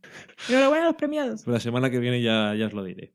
Daniel Roca decía que el episodio 5 de Silicon Valley se había reído mucho más que en los anteriores. Estábamos nosotros en el tercero o el cuarto. ¿De qué? Silicon Valley. Ah, sí. Escúchame, ¿qué mierdas haces? Estoy buscando una cosa. También del meme de Afro nos hablaba Jonathan, Jonathan Sark, que decía que la cancelación de Almost Human marca su único error en el meme, así que a lo mejor está ahí de los, de los primeros. Jesús Herrera decía que gracias por eh, con retraso de parte de su padre, que ya estaba mejor en casa y que había terminado Friends y ya se había puesto como Modern Family. Eso es un maratón, los demás son tonterías y nos alegramos porque esté bien. Sí, pero bueno, que eso que decíamos, que Friends te hace sentir bien. Eso Sí. es una cosa muy buena, muy terapéutica. Dani Teseguido decía que ahora que volvemos a hablar de gatetes, nos mandaba un enlace que era 100 mejores fotos de gatetes y un saludo a Loki, que ahora mismo está como... Loki. Está Loki, Loki perdido. Te digo, solamente tiene dos estados. O está dormido O está loco. o está como si se hubiera metido un tiro de algo. Es, tiene una intensidad que a mi edad no me da. Daniel Roca decía que la tarta de la que hablábamos eh, la semana pasada se pronunciaría algo así como Saja, con la larga, o sea, Saja Mm, No. o Saja. Ah, No, no especificas. Si el origen es alemán, como creo. yo creo que va por ahí. O sea que lo que él diga. Lo que tenga ganas, yo no tengo ni idea, ya lo dije el otro día. Y además dije dos pronunciaciones, probablemente ninguna de las dos sea la buena. No sabes leer, El alemán se me da muy mal. entre otras cosas. Gracias. De nada. Menos mal que no he dicho otra cosa. Menos mal que estamos de aniversario. Yo te quiero. Daniel Roca decía que este fin de semana estaba con, en un entorno ideal para un desayuno con champán, que menudo buffet de desayuno que había tenido ese hotel.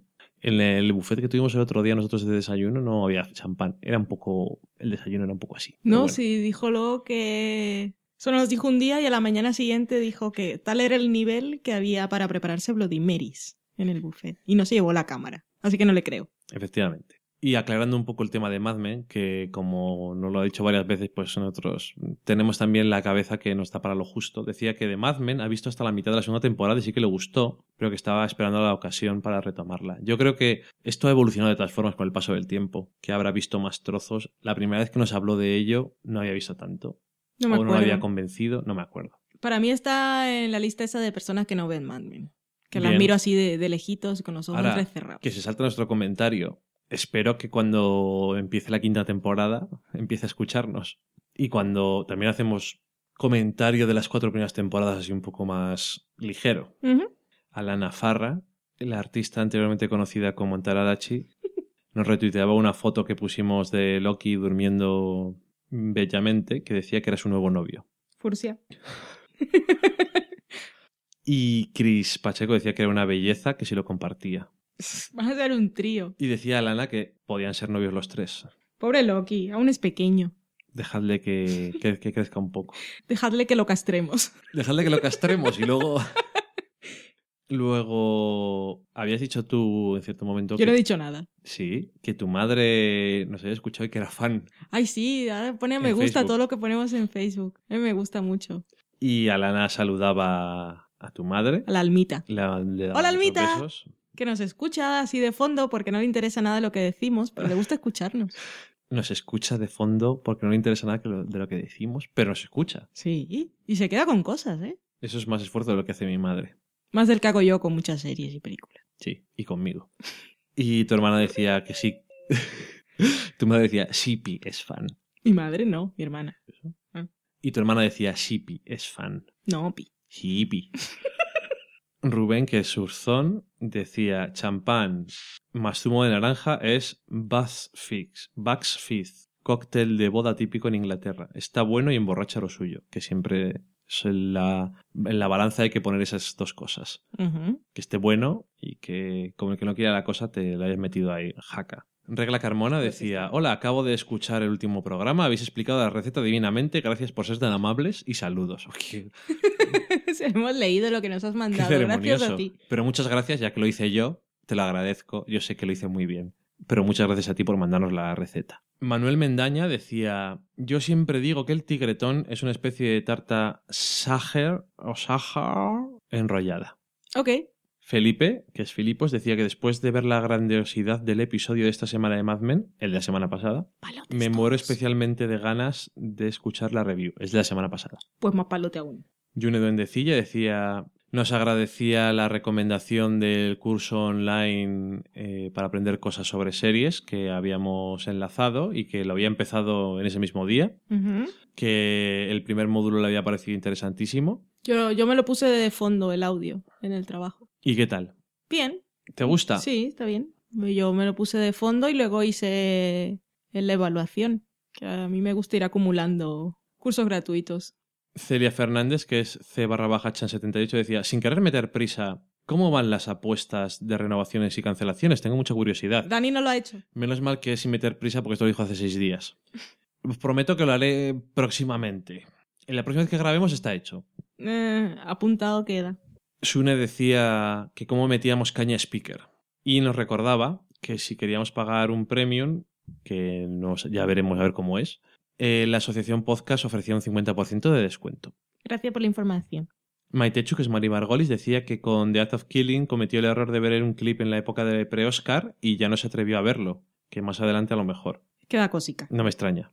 Y que no sabía si estaba en Netflix o no, pero que entre las oscarizables vio Cutie and the Boxer y que le había gustado. Y que a ti te gustaría la señora. A mí me gustó ese comentario, así que está apuntada. Carmen seguía, que nos ha mandado, por cierto, una carta escrita a máquina, Qué mona. como Mad Men, preciosa, decía que seguía con problemas al descargar el podcast y que su aplicación no le va muy bien porque de vez en cuando le da problemas, pero Isa Mora le decía que a ella también le pasaba un par de veces y que les tuvo que volver a bajar, que luego a veces tenía que estar pendiente de la conexión, que se pusiera en descanso el móvil y que de todas formas se había cambiado a iVox directamente, a iVox, perdón, por si quería probar. Yo no digo nada, pero me parece a mí que esa aplicación no termina de tirar muy bien. ¿Cuál Mm. tienes tú? Díselo. Podcast Addict. Ya se lo he dicho. Si una vez se la recomendé y salieron los de Podcast Addict y le contaron cosas. Y una semana después pusieron la aplicación en español y todo. Va bastante bien. Luego, por cierto, que ella dijo, Evox le parece mucho peor que Pocket Cash, pero gracias por, por mirar el asunto. Miguel Pastor decía que estaba intentando decidir el método para contactar con nosotros y explicarnos el asunto de Vesta, pero ya lo decidió porque nos mandó un correo. Ajá. Nos lo explicó muy bien. Sí. Muchas gracias. No sabemos nada de la vida, como pudimos comprobar al recibirlo. Entonces, no sabemos nada en general. Por cierto, que ahora mismo estoy leyendo estos mensajes y Loki lo tengo en el hombro como si fuera un loro.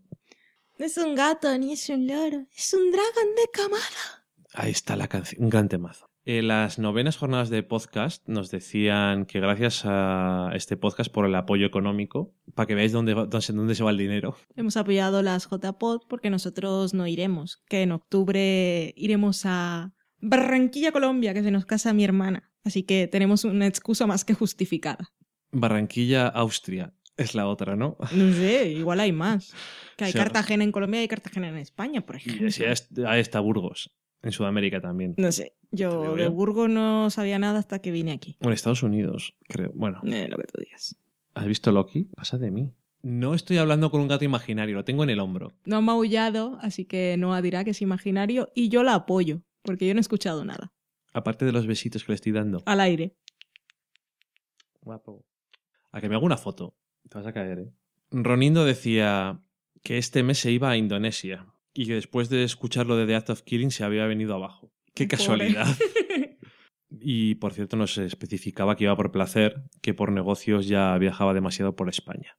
Ricardo Sanjurjo, que es centolomán, decía que tenía pensado ponerse con Penny Dreadful, pero que después de examen... eh, pero que después de las críticas que habíamos hecho nosotros y en OTV, que se habían quitado las ganas. No hicimos una crítica negativa, pero tampoco fue muy entusiasta, supongo. No, Era solo el primer episodio, de todas formas. había que ver más. El segundo dicen que Eva Green es un espectáculo, que aún no lo hemos visto. Daniel Roca que andaba viendo Friends y decía que los tres primeros capítulos le habían parecido muy buenos. Pues, pues termina la primera temporada porque a partir de ahí son todos mejores. Dice que va a ir con calma. No, con calma, si episodios tienes, no te preocupes.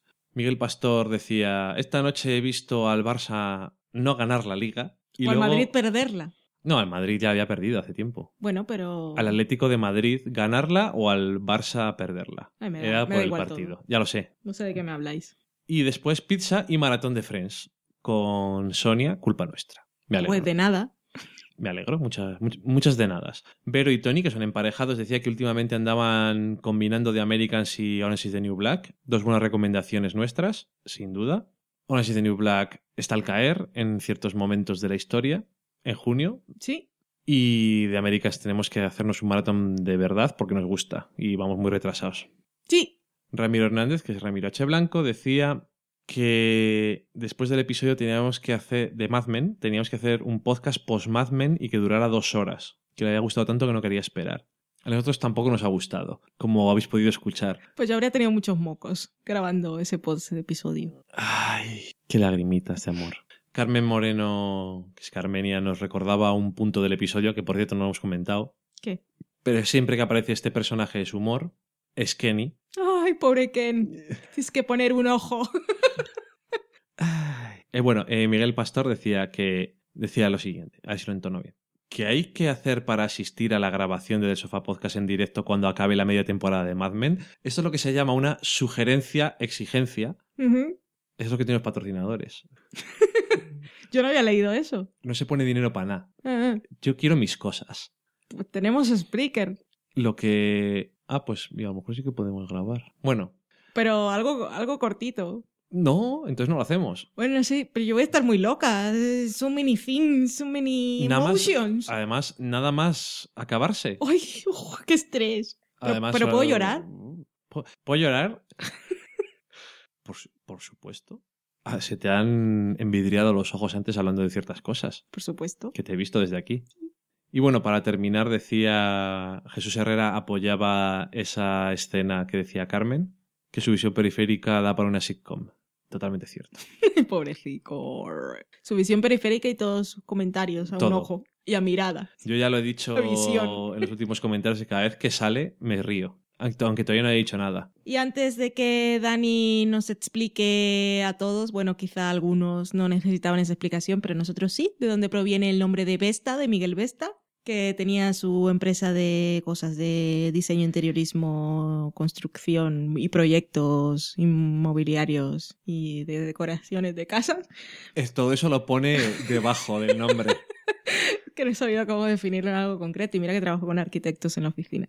Voy a saludar a una persona en iVoox que nos deja unos check-ins que me hacen mucha gra- gracia, pero que eh, no sé si algún día llegará a este programa porque hizo el check-in en un programa de la segunda temporada, en dos programas de la segunda temporada. Esto sí que es para los que vengan del Esto futuro. cuan- para cuando llegues, desde el futuro muy lejano a este momento, es Jesús UPR, que dice, lo voy a escuchar. Así que lo saludamos. O sea que ha escuchado varios. Sí, dos. Bueno, Ha vuelto, así que por eso lo saludo. Ok, bueno, pues sí, nos mandó, como he comentado antes, Miguel un mail para explicarnos bien las cosas porque Twitter es una mierda Lo es. para estas cosas. Para otras no. No, para otras cosas no. Para otras cosas también. A los spoilers no. Me hizo mucha gracia, por cierto, que el otro día había alguien diciendo, ¿qué es esto de que hay límites en mensajes directos en Twitter? Y me acordé de los viejos tiempos y dije, pero que es que no sabéis nada. No sabéis nada, no habéis puesto a prueba Exactamente. los límites de Twitter. De hecho, no sé cuántas cosas he roto yo. Creo que todas las cosas de comunicación que existen las he roto. Bueno, pues decía, ¿por qué se llama Vesta? Os lo tengo que explicar todo. La respuesta es, Vesta es la diosa romana del hogar. Incultos de mierda. Eso no lo pone. Ah, no, no lo pone, no, no. Eso lo añado yo, pero no porque él lo intente implicar, sino Mm. porque a mí me gusta pegarme. Si algún romano necesitaba hacer alguna reparación u obra de ampliación en el hogar, me hace mucha gracia imaginarme a los romanos diciendo, pues vamos a poner un adosado. Y el Debía- gatito ayudaba en la construcción. Los gatos siempre ayudan en todo. Mm. O sea, en nada. Pues si tengo un hambre, Molestando. Continúa. también Tengo hambre, sí. Pues se tenían que encomendar a esta diosa, ¿no? Que es una cosa que siempre me ha parecido que está muy bien en el, estas eh, civilizaciones que tenían un dios para cada cosa, porque era como muy... Hombre, así es- son más efectivos los dioses. Eso es, que, que un dios pató Ya. es como- No llega. es que no te da. Te Mm. pones a hacer cosas y es que no te da. Pero hombre, si te dedicas tú a las tormentas y al clima y yo te dedico a las cosechas y yo a la decoración y cosas de la casa, pues Mm. estás muy en lo tuyo, te puedes especializar. Claro que sí. Exactamente. Además, que tiene más cosas, las vestales eran sacerdotisas reclutadas a los 10 años y que durante los siguientes 30 tenían el cometido de mantener encendidos los fuegos de la ciudad y de los templos. Pobre mujeres. Ya te digo. Dioses del Averno. Como es una deidad dedicada al cuidado del hogar y la empresa, y la empresa es de decoración y reformas, pues eh, no tengo que haceros... No, te- no termino la frase porque he dicho, creo que tan tontos no sois. Perdón, Y si eso, me escribís y yo os explico. eso me escribís, luego ya esto no lo leáis porque a parecer más tontos todavía. Es el resumen más o menos. Y aprovechaba también para darle bienvenida oficialmente a Loki y para darnos las gracias por la hora y pico, cuando no cinco horas semanales, que habla mucho con nosotros mientras nos escucha en el coche. Yo quiero Pero esas nosotros no, grabaciones. no le oímos. Eso lo dijimos a la mujer anteriormente conocida como Antaradachi, Mm. que nos dijo que hablaba mucho con nosotros y que por favor, estas cosas no, no, ay, hablo mucho con vosotros. No, exijo, aunque solo sea un minuto, algo, Ujú. dadnos algo. Tú dame comida, que tengo hambre.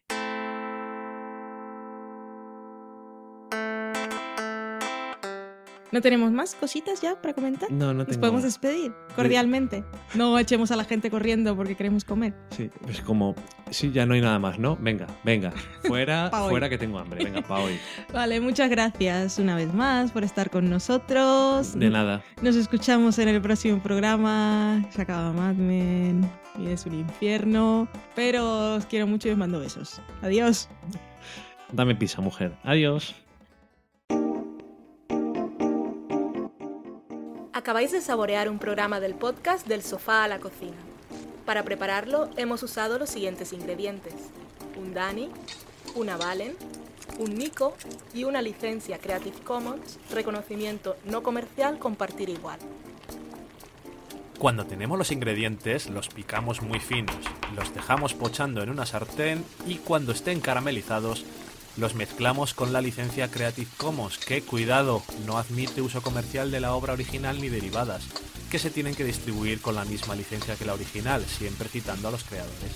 Después de 10 minutos, condimentamos la mezcla con iTunes, iBooks, Twitter y un poco de Facebook. Si no encontráis las adecuadas en el mercado, buscad el nombre del blog. A continuación, introducimos en el horno y, después de 30 minutos, lo servimos aderezado con música distribuida con licencia Creative Commons a través de Jamendo. Al final del post correspondiente vienen especificadas concretamente.